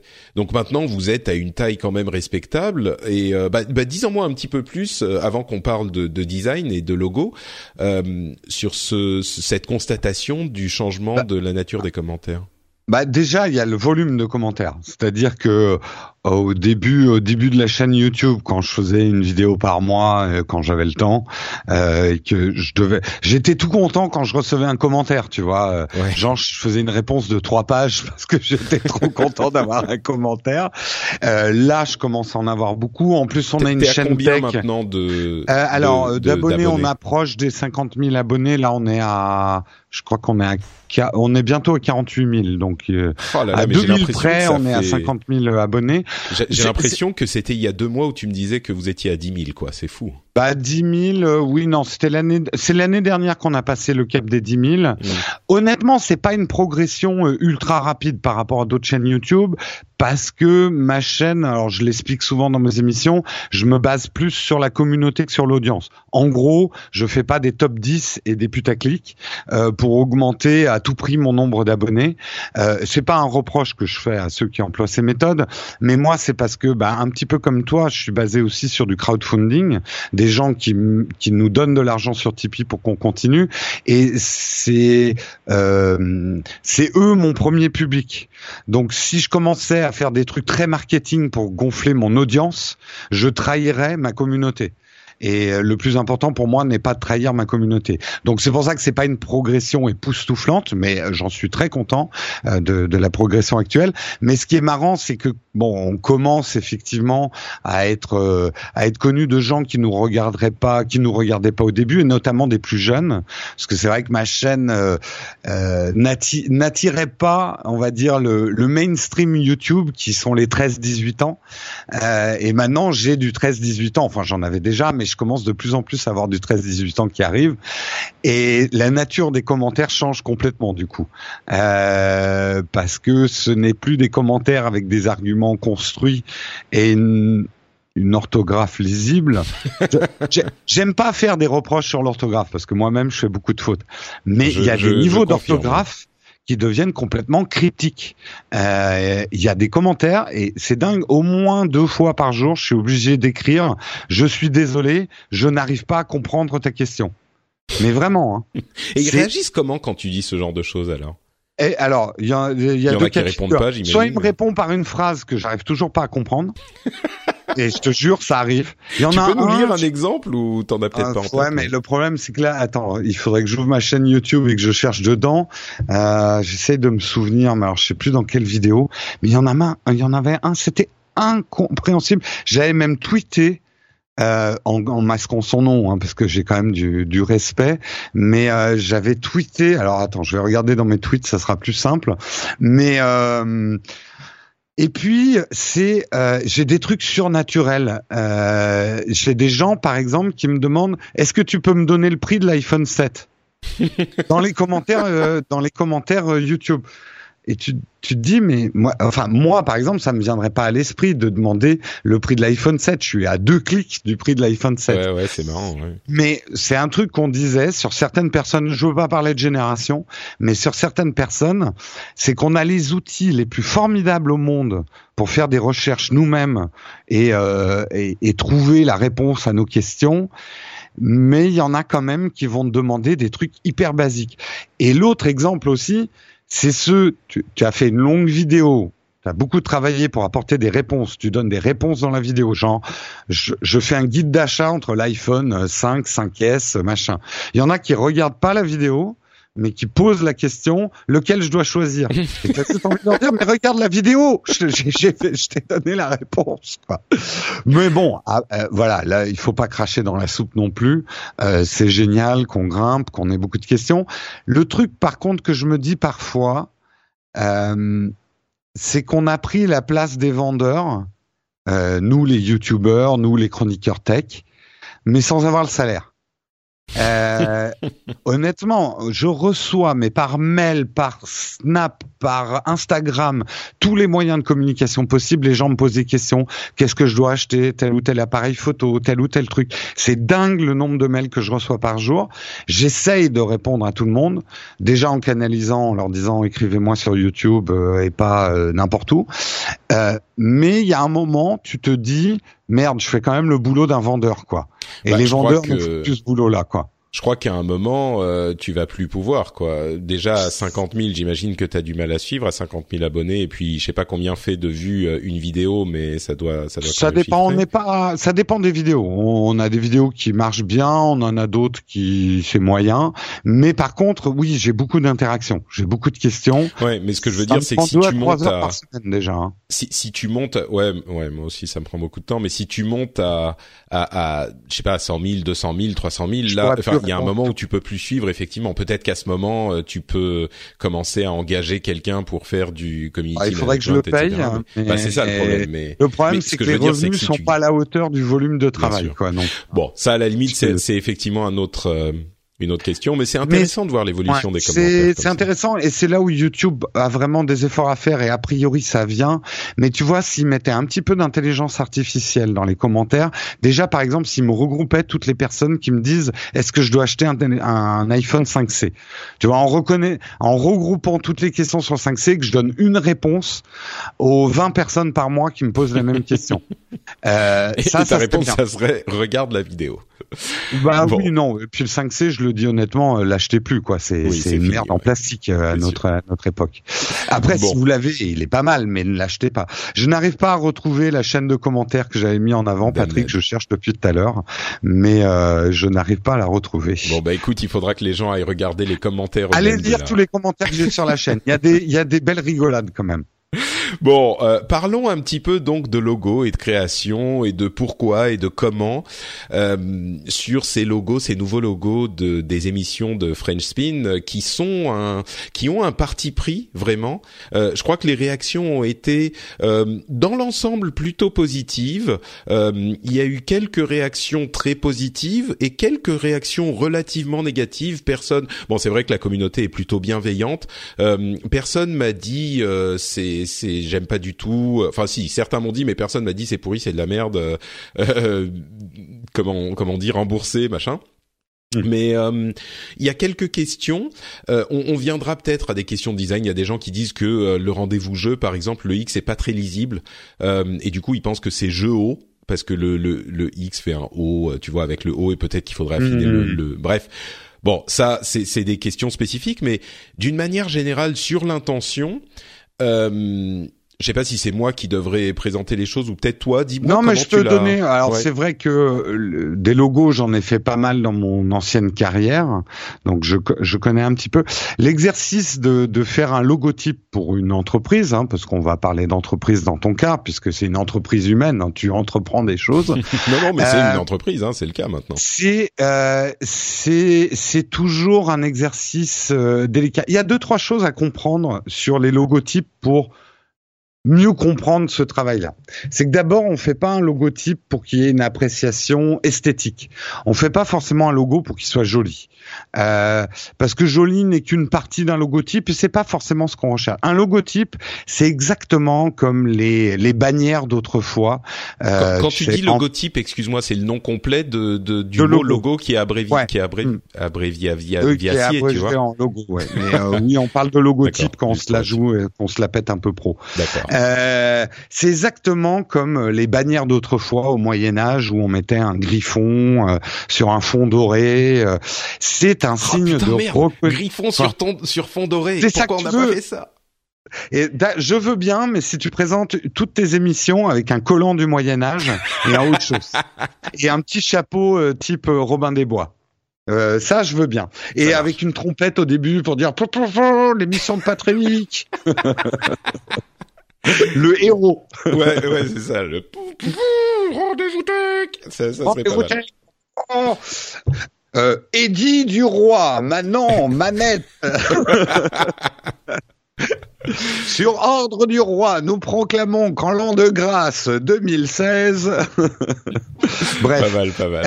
Euh, un logo, c'est d'abord et avant tout un signe de reconnaissance. Donc, ce que va toujours chercher un graphiste, ce n'est pas l'esthétique, mais à ce que un logo soit identifiable immédiatement, qu'on puisse dire ah tiens, euh, en une fraction de seconde, ah tiens, je suis en train d'ouvrir une boîte de Lego. Tu vois, là j'ai une boîte de Lego devant moi, je regarde le logo Lego. tu vois, c'est un c'est un signe cabalistique presque euh, de reconnaissance. C'est un signe de reconnaissance, donc on va pas chercher l'esthétique, on va chercher la reconnaissance. Donc d'une certaine façon, et là je te je, je dis ce que me disait mon prof en design quand quand j'ai étudié ça. Il disait un logo qui plaît à tout le monde, vous avez raté votre objectif. Euh, c'est qu'il va passer à l'as parce qu'il sera uniquement vu comme joli, mais il n'aura pas provoqué des réactions de reconnaissance. Et à la limite, il vaut mieux qu'il y ait des gens qui détestent votre logo, d'autres qui l'aiment, qu'un logo où tout le monde dit ouais il est sympa. Tu vois, Mm. s'il provoque de l'indifférence, euh, ça marche pas en fait. Ouais, je pense que si qui- tout le monde le déteste, c'est pas idéal non plus. non, mais non, non, tout à fait. Même si certains te diront, euh, tout dépend du but que tu cherches. Si Mm. t'es un groupe de hard rock dans du heavy metal et que tu veux revendiquer le fait que t'es le plus trash possible, tu vas chercher à faire un logo que tout le monde déteste.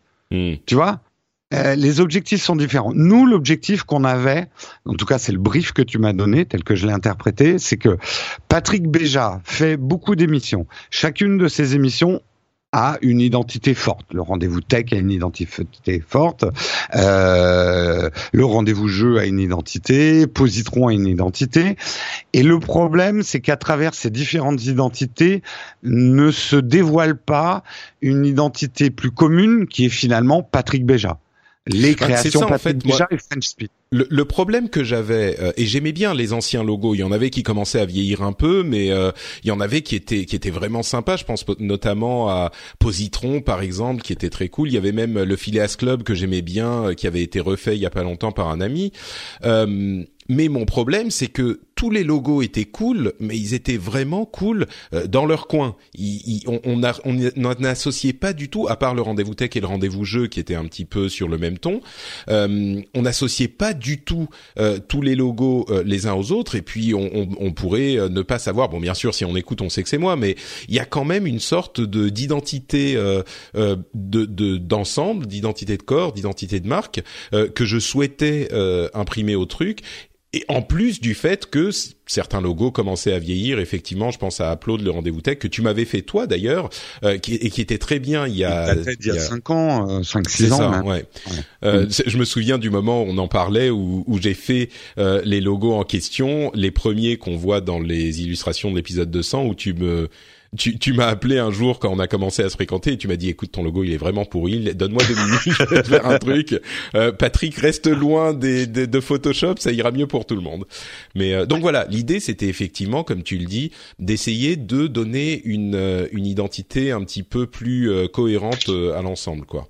Tout à fait. Et euh, d'ailleurs, on a eu des discussions intéressantes à ce moment-là. Est-ce que euh, euh est-ce que ton identité c'est French Spin ou Patrick Béja? Euh, Est-ce que French French Spin c'est Patrick Béja? On voulait aussi qu'il y ait une présence un petit peu plus forte justement de la marque French Spin, qui est le label en fait qualité Patrick Béja a posé au podcast. Là-dessus un logo, euh, et c'est un petit peu aussi l'identité de la personne de l'entreprise, l'identité de l'entreprise. Euh, Patrick, tu as à la fois des aspects fantasques et aussi des aspects sages. Euh, et, et, on a eu beaucoup de discussions, même autour de la personnalité euh, de Patrick Béja. On a même fait des essais de logo où c'était Patrick Béja qui était plus en avant. On a fait des essais avec ton ta fameuse écharpe qui aurait pu devenir euh, un élément fédérateur. On a fait beaucoup d'essais quand même. On a exploré trois pistes assez différentes au début. Euh, et finalement, il y avait d'ailleurs des, des essais où tu tu faisais des, euh, des tentatives où les le, le, la police de caractère était commune, mais on avait des couleurs et des, des, des choses différentes pour et le lien était plus avec les, les, les la police de caractère et par contre on avait cette variété de couleurs qui finalement euh, j'avais trouvé faisait euh, au, départ moi je pensais que ça serait peut-être mieux, mais au final ça faisait un peu arbre de Noël. Euh, ça, le, le problème c'est que tes émissions ont parfois des noms courts et des noms longs. Le rendez-vous texte est long c'est une mm. phrase presque. Et à côté, euh, t'as Pixel. Euh, qui est une émission en cinq lettres. Le problème, c'est que si je faisais une différenciation si je faisais une différenciation par des fonds de couleurs et que chaque logo était pareil, ils auraient jamais été pareils parce que même si on utilisait la même typo, on aurait eu des, des noms longs et des noms courts. Mhm. Donc finalement, il était plus rationnel que chaque émission ait son logo euh, identifiant qui reflète la personnalité de l'émission, mais qu'on parte sur une, une base de couleurs commune qui serait l'élément liant en fait toute la production French Pin. La couleur qu'on a choisie au final, le framboise, après avoir essayé pas mal d'autres couleurs, qui est un, un framboise un peu particulier. Euh, et l'élément liant, finalement, ça représente French Pin, cette couleur. Mais alors, euh, justement... Oui, hmm. pardon, vas-y, continue, continue. Non, non, non, non, mais euh, vas-y, interromps-moi euh, quand quand il, il, faut. Pourquoi, pourquoi ce, cette couleur euh criarde rose qui qui qui est hyper flashy Moi, je je comprends pas, Jérôme, pourquoi t'as choisi ça? Bah, plusieurs raisons. D'abord, on est parti d'une discussion tous les deux où on a dit la tech aujourd'hui est mûre et euh, on doit sortir des codes ah, traditionnels et habituels de la tech. Ça, oui. Hein? J'ai dit oui, mûre, framboise, tout ça. Pardon, je t'ai interrompu. Du coup, je t'ai couvert. effectivement. euh, du coup, je t'ai couvert. Tu disais, on doit sortir les fraises, des codes. Ça va. Euh, mais on s'était dit, le problème, la tech, traditionnellement, c'est vert et bleu. Voilà, énormément de logos euh, dans la tech sont en vert ou en bleu. C'est les couleurs traditionnelles de la tech. Et le fait est, c'est que dans tes émissions, il n'y a pas que des émissions qui traitent de tech. Tu as du lifestyle, tu as euh, Positron qui n'a rien à voir avec la tech, tu as euh, le Upload, on sait même pas vraiment ce que ça veut dire ou ce que c'est. Hein, ça reste un mystère pour tout le monde. Euh, donc, sortons des codes de la tech et prenons une couleur assez identifiable. Et c'est vrai que, bah, après moi, je suis très euh, anglo-saxon dans mon approche de la du graphisme. Un graphiste 100% français, il va tout te justifier en disant j'ai choisi cette couleur parce que elle évoque euh, à la fois la générosité et euh, la ponctualité et c'est une couleur traditionnelle chez les anciens chinois qui expriment tel ou tel truc. Moi, je suis très anglo-saxon. Je vais te dire, c'est une couleur qui a un feeling. J'ai un bon feeling avec cette couleur par rapport à toi, mais je mmh. saurais pas te l'expliquer de manière rationnelle et intellectuelle. Ça colle bien à Patrick. C'est une couleur d'écharpe. Je t'offrirais bien une écharpe de cette couleur-là, tu vois. Justement pour aller avec tes pulls noirs ou des trucs comme ça. La petite touche, voilà, la petite touche Patrick Béja, euh, un petit peu de, de fantaisie, de bonne humeur. Euh, euh, c'est une couleur assez joyeuse, quoi. C'est une couleur sympa qui fait envie. c'est comme une, une petite framboise qu'on a envie de manger, quoi. Comme tes c'est comme moi, une petite voilà, framboise qu'on a envie de des petites framboises. Fait. J'ai c'est vrai que euh, on- quand on en a discuté au début, il y avait de mon côté cette intention, enfin cette envie quelque part de euh, euh, de faire, je sais pas exactement comment le décrire, mais de faire euh, le mec hyper, euh, tu vois, un petit peu. On, on va pas dire que je suis renfermé ou euh, ou, ou timide, mais de faire un petit peu le gamin euh, facétieux qui vient euh, jeter une boule, une- un ballon de peinture, tu sais, euh, rose sur un truc qui est traditionnellement, comme tu disais, euh, genre des illustrations noires et bleues néon euh, Ouais, avec des euh, hein. voilà, avec Euh, des Globalement, les processeurs codes, en fond, en disons hein, les codes graphiques du monde geek euh, et tech n'ont pas changé depuis Matrix. Matrix et ces lignes qui dégoulinent sur fond vert euh, avec ce fond noir reste grosso merdo le, le, le fondement du graphisme tech. Or la tech aujourd'hui, ça touche tout, ça touche le lifestyle, ça touche les vêtements. c'est- Donc il est temps aussi de rompre un peu avec les codes traditionnels de la tech, quoi. Donc euh, c'était un peu ça l'idée.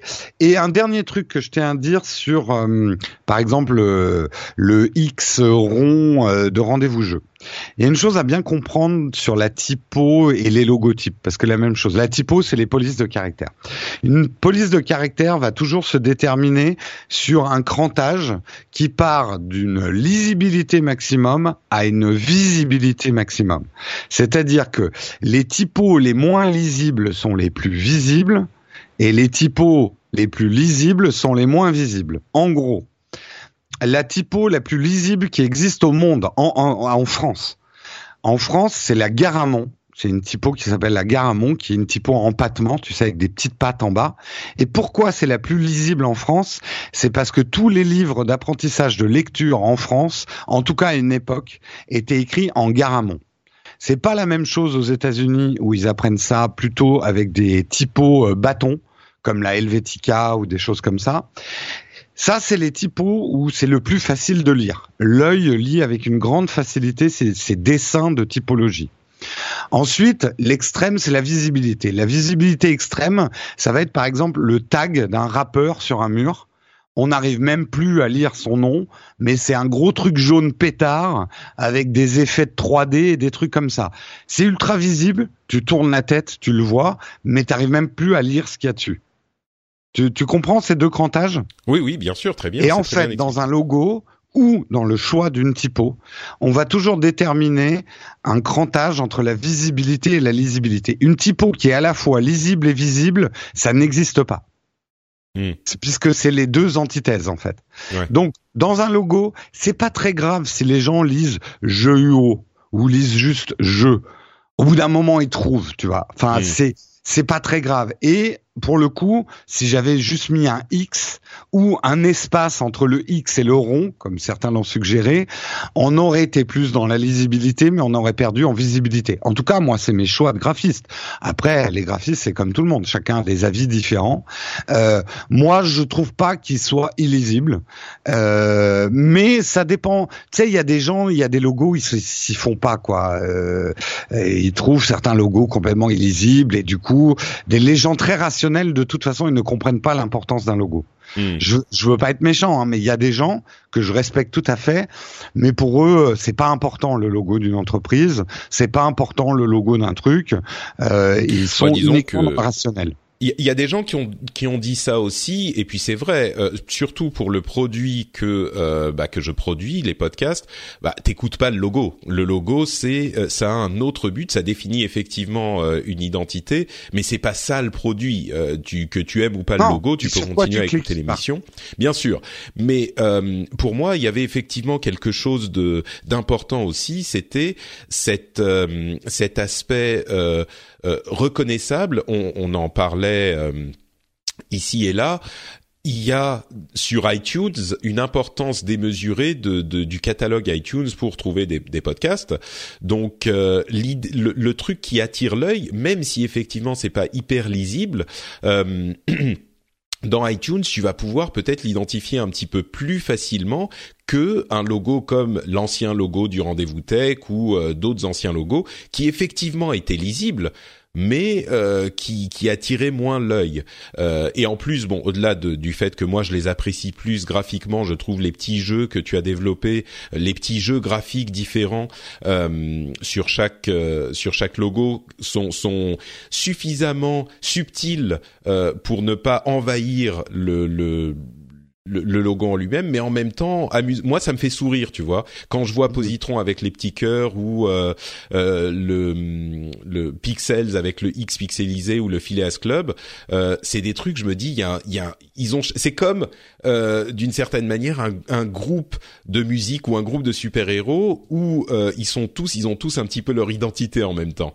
donc, bah, donc ça, c'est un truc qui me plaît. Mais... Là encore, juste pour donner une dernière explication sur le logotype, là encore, tu as le choix quand tu fais le logo d'une marque. Tu peux créer un logotype qui est à la fois un picto, un blason et le nom du produit. Tu vois, euh, ça va être le choix. Euh, attends, je regarde autour de moi d'une. Bah, par exemple, Apple. Apple, c'est une pomme et puis tu peux écrire Apple dessous. Tu vois, c'est un, un logo qui a à la fois un espèce de blason et une écriture du nom de la marque. Le problème avec euh, le avec tes émissions, c'est que euh, là encore, il y a des noms très longs. Donc si on avait fait vraiment un picto détaché du texte, on n'aurait pas eu une harmonie de l'ensemble. Hmm.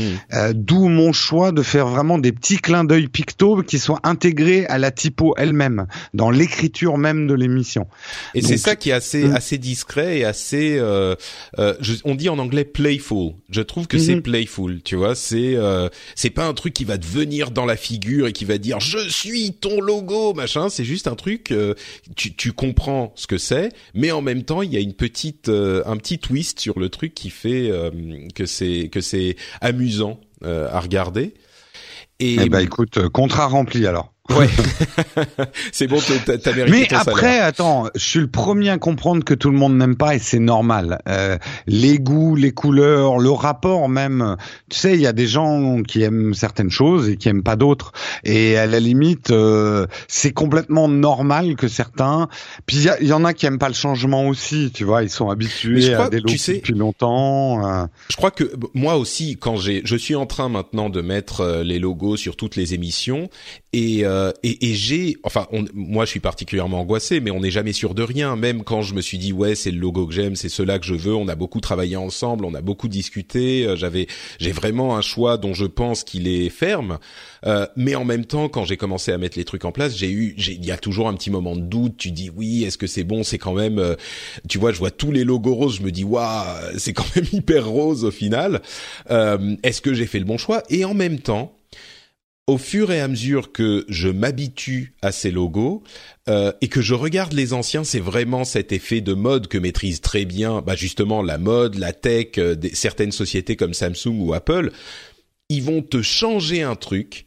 Et au début, tu vas dire ah ouais c'est un peu différent. Parfois c'est une grande réussite pour tout le monde, et parfois tu dis oh c'est un petit peu, euh, je préférais l'ancien machin.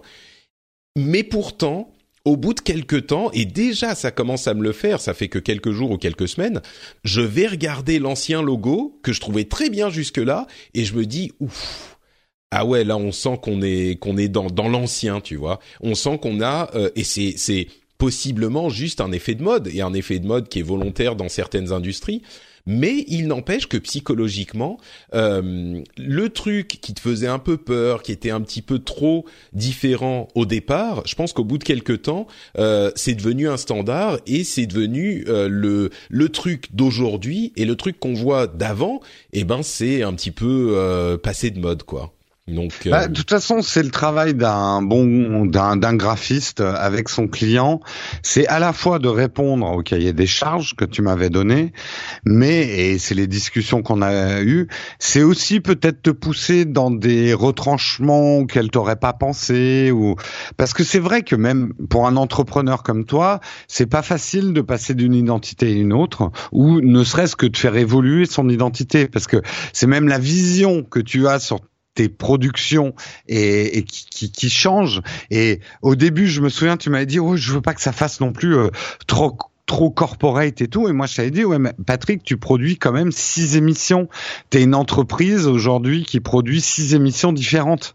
Euh, et tu les produis d'une manière industrielle, ça veut pas dire que tu les fais à la chaîne, mais tu as aujourd'hui la production d'une entreprise qui serait multimarque en fait. Mm. C'est comme si tu étais un parfumeur qui avait plusieurs produits et que tu es dans l'étape numéro un de quelqu'un de faire comprendre que tous ces produits émanent d'une même entreprise avec euh, un même label quoi. Ouais, bah, c'est vrai. Mm. Et, et, moi, je, euh, c'est marrant, on en parle beaucoup. Euh, je me pose énormément beaucoup de questions sur euh, ce que je suis, ce que je deviens pour la, la marque euh, French Spin, la société, parce que c'est une société. Et puis en même temps, moi, j'ai vraiment, avec toutes ces réflexions, j'arrive à la conclusion que je suis un, un artisan, quoi. J'ai vraiment l'impression d'être un artisan du podcast, et ça veut dire que je, je fais beaucoup de choses, comme tu le dis, je produis beaucoup d'émissions et euh, et je fais tout moi-même. Et donc cette idée euh, de se dire ah euh, ça va être une marque un petit peu corporate j'ai dû euh, m'habituer à l'idée et je trouve pas qu'elle soit corporate la marque. Je trouve qu'elle est justement le bon le bon équilibre. Mais, mais elle est professionnelle. Tu fais du podcast en professionnel. T'es payé maintenant pour faire du podcast. Euh, donc euh, tu vois, t'aurais, enfin tu serais association Patrick Béja. Je fais du podcast quand j'ai le temps ou ce genre de choses que je critique pas, mais euh, peut-être qu'on serait pas parti dans ces dans, dans ce type de logotype. Là, vrai tu, que... tu, fais quand même du podcast professionnel. Mm. Ça veut pas dire chiant, bah, loin de là. Euh, comme tu dis, c'est du podcast artisan, mais un artisan, c'est un professionnel. Ouais, bah c'est exactement ça en fait. C'est pour ça que j'aime bien ce ce terme euh, d'artisan parce que tu as à la fois euh, cet aspect sérieux professionnel. Tu fais ça, bah c'est ton métier. Tu le fais euh, bah, pour faire de l'argent, pour manger.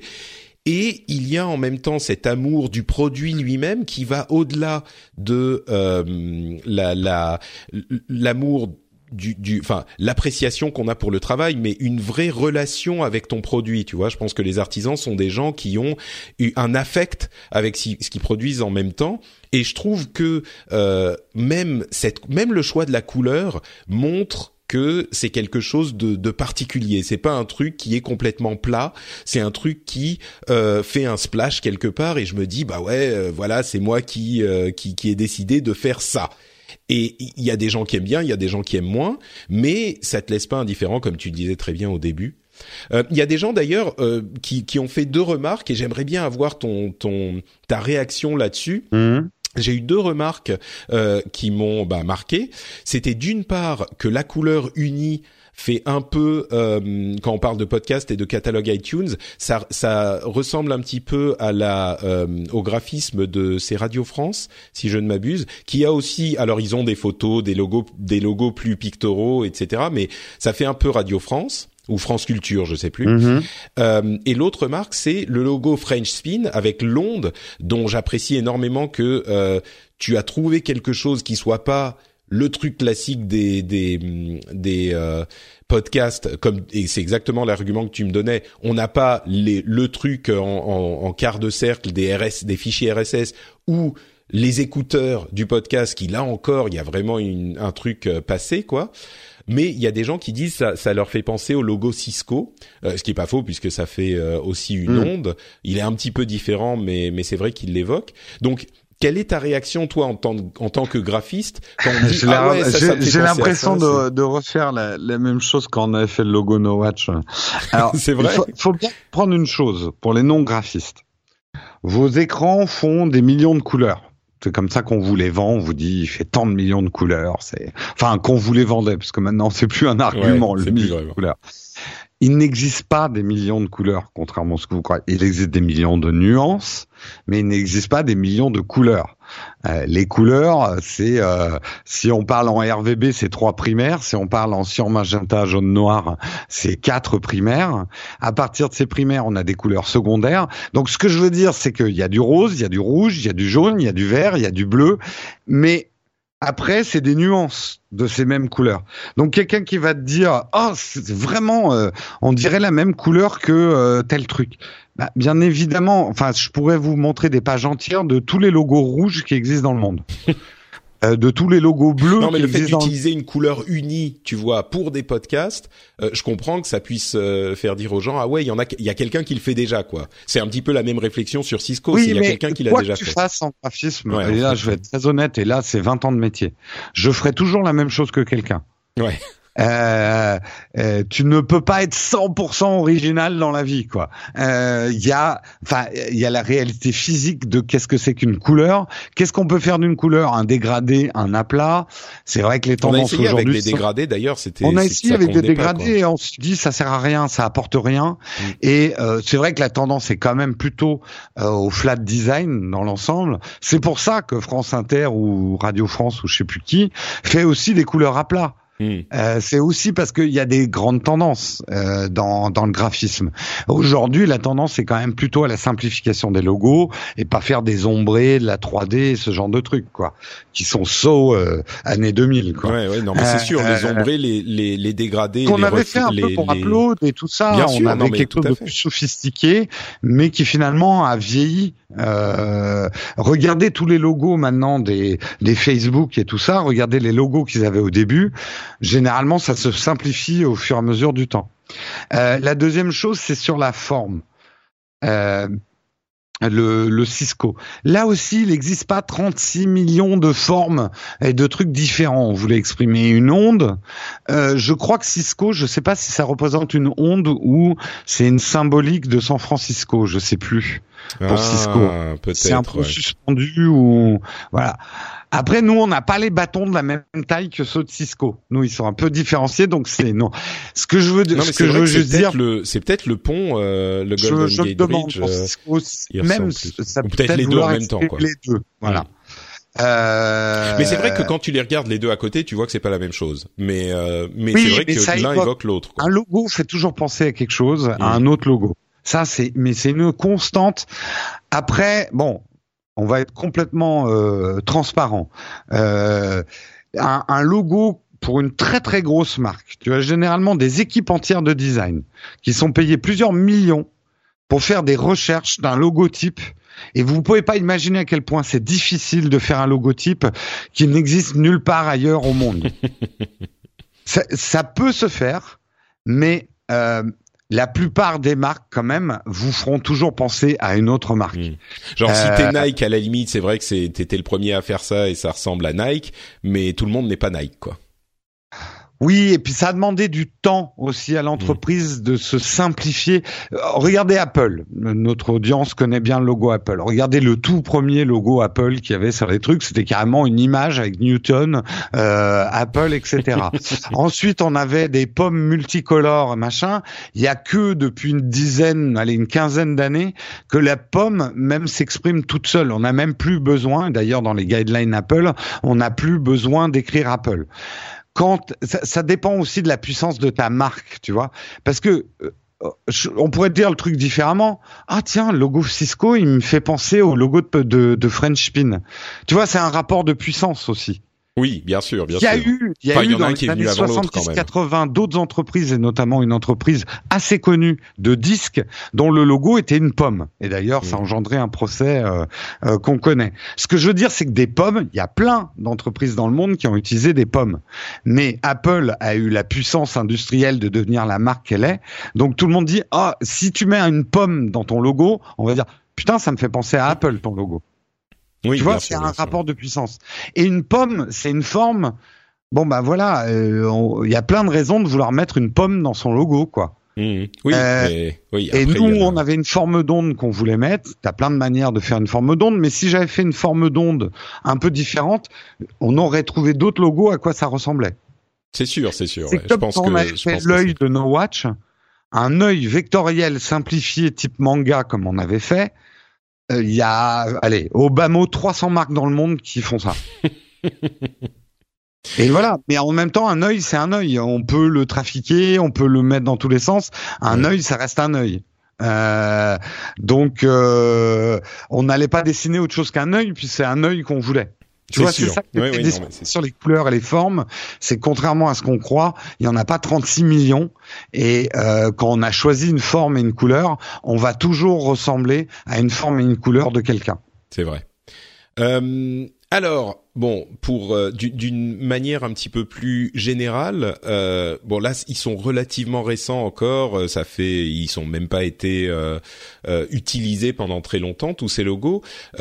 quel regard tu portes sur ce travail? Alors, je suis ton client donc tu vas pas dire que c'est pas bien, mais peut-être par rapport aux autres travaux que tu as eu à faire dans dans le domaine, quelles étaient les les difficultés, les trucs que tu as réussi je sais pas. Bah, euh, les difficultés, euh, je veux dire honnêtement, t'es plutôt bon.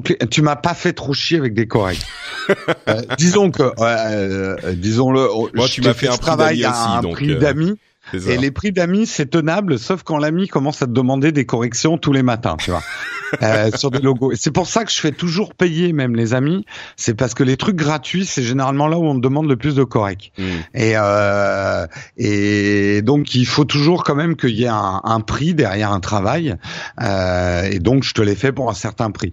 Après, euh, des, j'ai bossé comme ça sur des trucs de gamme pour des marques euh, où voilà, il y avait des pressions financières qui étaient autres. Donc là, c'était c'était pas un travail où j'avais une pression. La pression, par contre, venait plutôt de ta communauté parce que je sais à quel point les geeks qui nous écoutent sont des conservateurs et qui n'aiment pas le changement euh, en général, hein, et qu'il y a qu'à voir euh, quand euh, Instagram a sorti son nouveau logo. Qui se souvient encore, et pourtant c'était il y a quelques mois, mmh. quand Instagram a sorti son nouveau logo, la levée de bouclier, quoi.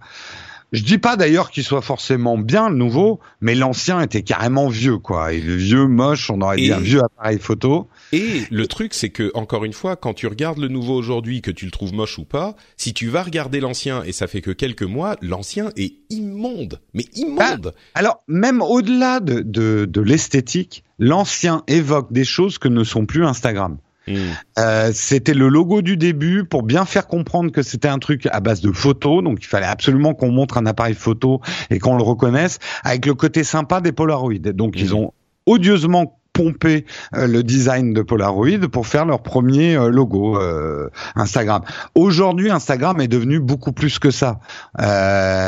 donc, il fallait qu'ils changent d'identité. Et l'appareil photo n'est plus qu'une évocation. Tu montres ça à un martien qui tombe du ciel en lui disant tu vois quoi là? Il va te dire bah je vois un, un, carré arrondi avec un rond et un autre petit rond. euh, je vois plus du tout un appareil photo là-dedans quoi. Il faut savoir. Tu vois un logo a une histoire aussi. Et évolue dans le temps. Une entreprise a une histoire et évolue dans le temps. Nous, quelque part, à l'époque où on avait fait les logos d'Upload et tout ça, euh, surtout Upload, c'était l'idée de lancer une nouvelle émission. Euh, T'en avais pas tant que ça, des émissions à l'époque. Euh, Positron, c'était pareil. Il fallait faire comprendre euh, l'idée que c'était pas une émission sur la tech et que c'était des injections de bonne humeur. Donc, on était parti sur le pistolet laser. donc, on avait d'autres objectifs à l'époque. Euh, donc je trouve que là les logos répondent bien à l'objectif que tu t'es donné et que tu m'as donné aujourd'hui de donner une cohésion de marque autour de French Spin mmh. et à l'ensemble de tes productions. Euh, bah écoute, moi je suis je suis assez d'accord. J'espère que les auditeurs euh, apprécient l'explication. Le, Peut-être en conclusion, pour s'écarter un petit peu de, du, du, nombril, de notre nombril qu'on est en train de regarder, est-ce que tu aurais des histoires marrantes? Euh, Tout le monde dans son boulot a toujours des histoires marrantes et débiles à, à raconter, sans euh, bien sûr mentionner de nom ou de marque, mais des trucs euh, qui se sont passés et qui t'ont marqué dans ta carrière de, de designer et de, de, de logo creator des trucs qui pourraient nous faire euh, sourire? Ah bah, sans parler d'anecdotes particulières, mais la difficulté du métier de graphiste, et les graphistes qui nous écoutent le connaissent, la difficulté c'est le client. Euh, en fait, tu as plusieurs euh, archétypes de clients qu'on appelle chiants. Euh, tu as celui, celui qui croit que lui aussi il est bon en créa et en gros qui va qui va t'envoyer des trucs qu'il a fait pendant le week-end, tu sais. Euh, ah ouais, j'ai une super idée là. Euh, tu vois, alors j'ai un peu mal. Alors c'est maladroit hein, ce que j'ai fait. Hein, c'est pas un truc fini. Hein, euh, c'est toujours la même rengaine. Ils vont toujours te dire, oui non, c'est qu'une esquisse. Mais par contre, tu, tu changes un truc dans leur esquisse, tu vois, les mecs, c'est comme si tu avais mis un nez rouge à la Joconde, quoi. Euh, et ça, le client créatif, on craint énormément. Parce Mhm. que c'est quelqu'un déjà qui te fait pas confiance et qui te délègue pas vraiment le travail. Euh, donc ça, les clients graphistes, il faut s'en méfier comme de la peste quand on est quand on est graphiste. Après, tu as les clients qui vont, qui sont sur le j'aime, j'aime pas. Et, et euh, ils croient que c'est ça le jugement d'un logo. T'as beau leur expliquer que un logo c'est pas j'aime ou j'aime pas, c'est est-ce que je me reconnais ou est-ce que je me reconnais pas. Euh, mais tu vas avoir toujours le mec et le pire c'est les réunions où t'as 20 personnes et t'en as toujours un au fond. On arrive à la fin de la réunion, tout est bon, on a validé un logo sur lequel on bosse depuis six mois. T'es épuisé, t'as plus d'idées, t'es comme une vieille chaussette pressée. Et t'as un, petit nouveau ou un stagiaire au fond de la salle qui fait ah ouais, mais quand même, j'aime pas le rose. Hein.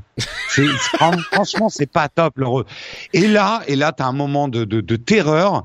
Et t'as le patron, parce que généralement c'est le neveu du patron euh, qui vient faire un stage, qui dit. Ah, c'est vrai quand même le rose, euh, on est peut-être allé un peu trop loin. hein. Vous pouvez nous proposer autre chose? Et toi, t'as fait toute la gamme chromatique déjà. T'es déjà parti dans tous les sens. Et là, tu dis non, non, je peux plus. Je ne peux pas inventer une couleur qui n'existe pas.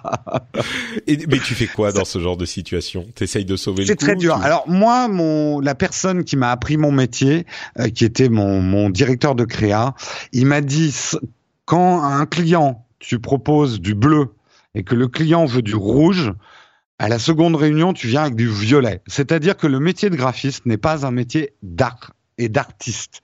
C'est un métier d'artisan. Nous, on est là pour répondre à une demande, les graphistes. Et à un moment, le client a toujours raison. Mais c'est ton devoir en tant qu'artisan surtout quand ton client a des goûts de chiottes, de l'amener dans une bonne direction. Mais il ne faut pas t'opposer à lui. Toi, dans tes préférences Tu artistiques, guides quoi. Tu, tu, vas préférer pas. le bleu.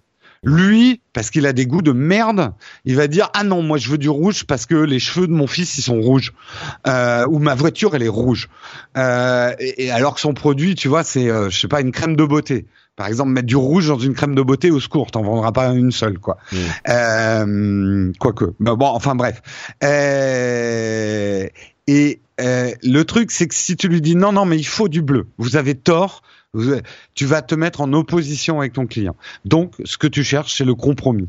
Et on est sans cesse dans le compromis en graphiste. Donc, ça fait mal à ton cœur artistique, mais c'est ça d'être artisan. C'est de composer quand même avec ton client pour qu'il soit satisfait à la fin.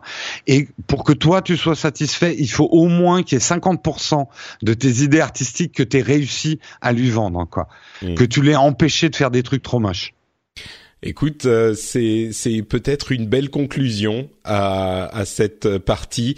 Il faut l'empêcher de faire des trucs trop moches. C'est le travail euh, du graphiste. Je pense qu'il y a pas mal d'auditeurs qui se reconnaîtront euh, dans ces dans ces phrases-là, qu'ils soient euh, graphistes ou pas. D'ailleurs, euh, c'est sans Mais, doute le cas dans pas je terminerai là-dessus parce que c'est un truc important à comprendre. Pourquoi la publicité, pourquoi le graphisme existe? C'est parce que la chose la plus difficile au monde, c'est de parler de soi clairement. Toi, Patrick, tu fais six émissions. Tu as. Ce que je veux dire, c'est que si je te demandais à toi de résumer Patrick Béja en une image, tu n'y arriverais pas parce que pour toi, il y a une, il y a 25 choses importantes pour te définir. Et le métier d'une agence de publicité, le métier d'un graphiste, c'est t'aider dans un processus d'accouchement de ton identité qui doit se résumer en une ou deux phrases ou dans un logotype. Mm. Et c'est pas un travail que tu pourrais faire toi-même dans ton coin. Euh, on n'est jamais une... même les agences de publicité demandent à d'autres agences de publicité de faire leur logo. Quand, en général. Ouais, c'est intéressant ça. Oui. Ouais, ouais. Mm. Non, mais c'est important à comprendre. C'est pour ça que la pub et le graphisme existent. Et c'est important. Je sais qu'il y a des gens qui disent ça sert à rien, mais c'est important. Nous sommes Ouais. Tu, tu des vas pas nous dire le contraire en même et temps, c'est ton boulot. Mais... D'accord.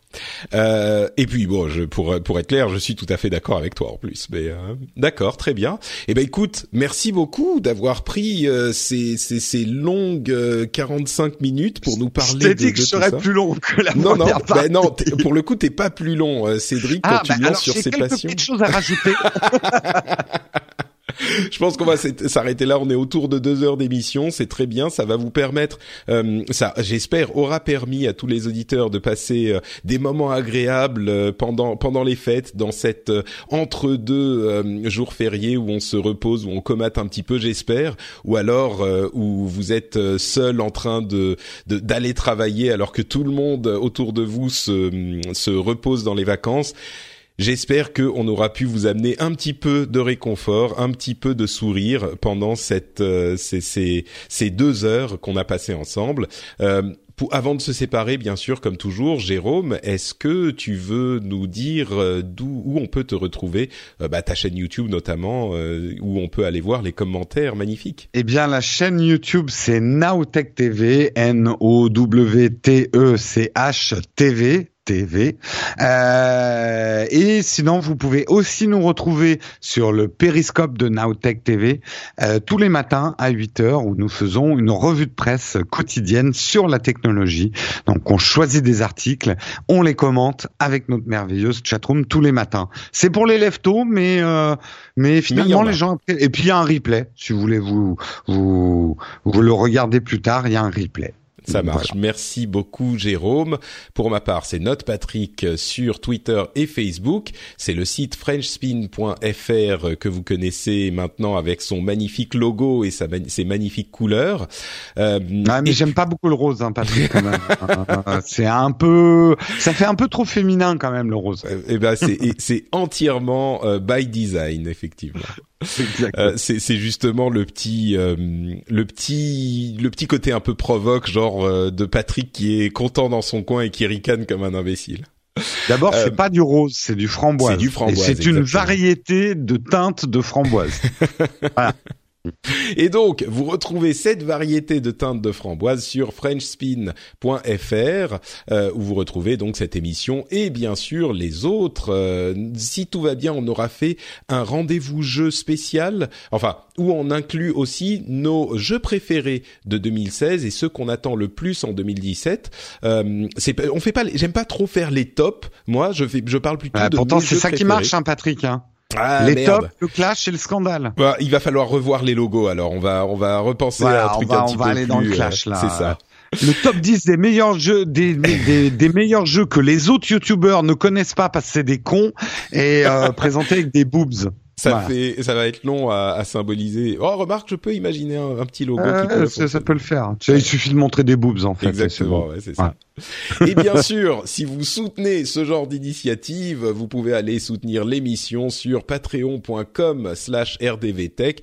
Les liens sont partout et ça prend deux minutes à faire. Si vous êtes en train de comater dans votre canapé, euh, vous vous dites, euh, bon là je suis tranquille, et Patrick et euh, ses invités m'ont fait passer un bon petit moment, j'ai je me suis informé, et ça a été bien sympathique eh ben vous pouvez aller soutenir l'émission. Ne vous en privez pas. Allez jeter un coup d'œil à la manière dont ça marche et je suis convaincu que vous serez intéressé. Merci en tout cas d'écouter l'émission, que vous nous souteniez ou pas. Et on vous donne rendez-vous dans deux semaines pour un nouvel épisode, sans oublier de vous dire bien sûr euh, joyeux Noël, bonne année, bonne fête et plein de bises à tous. Ciao ciao. Ciao tout le monde, bonne fête.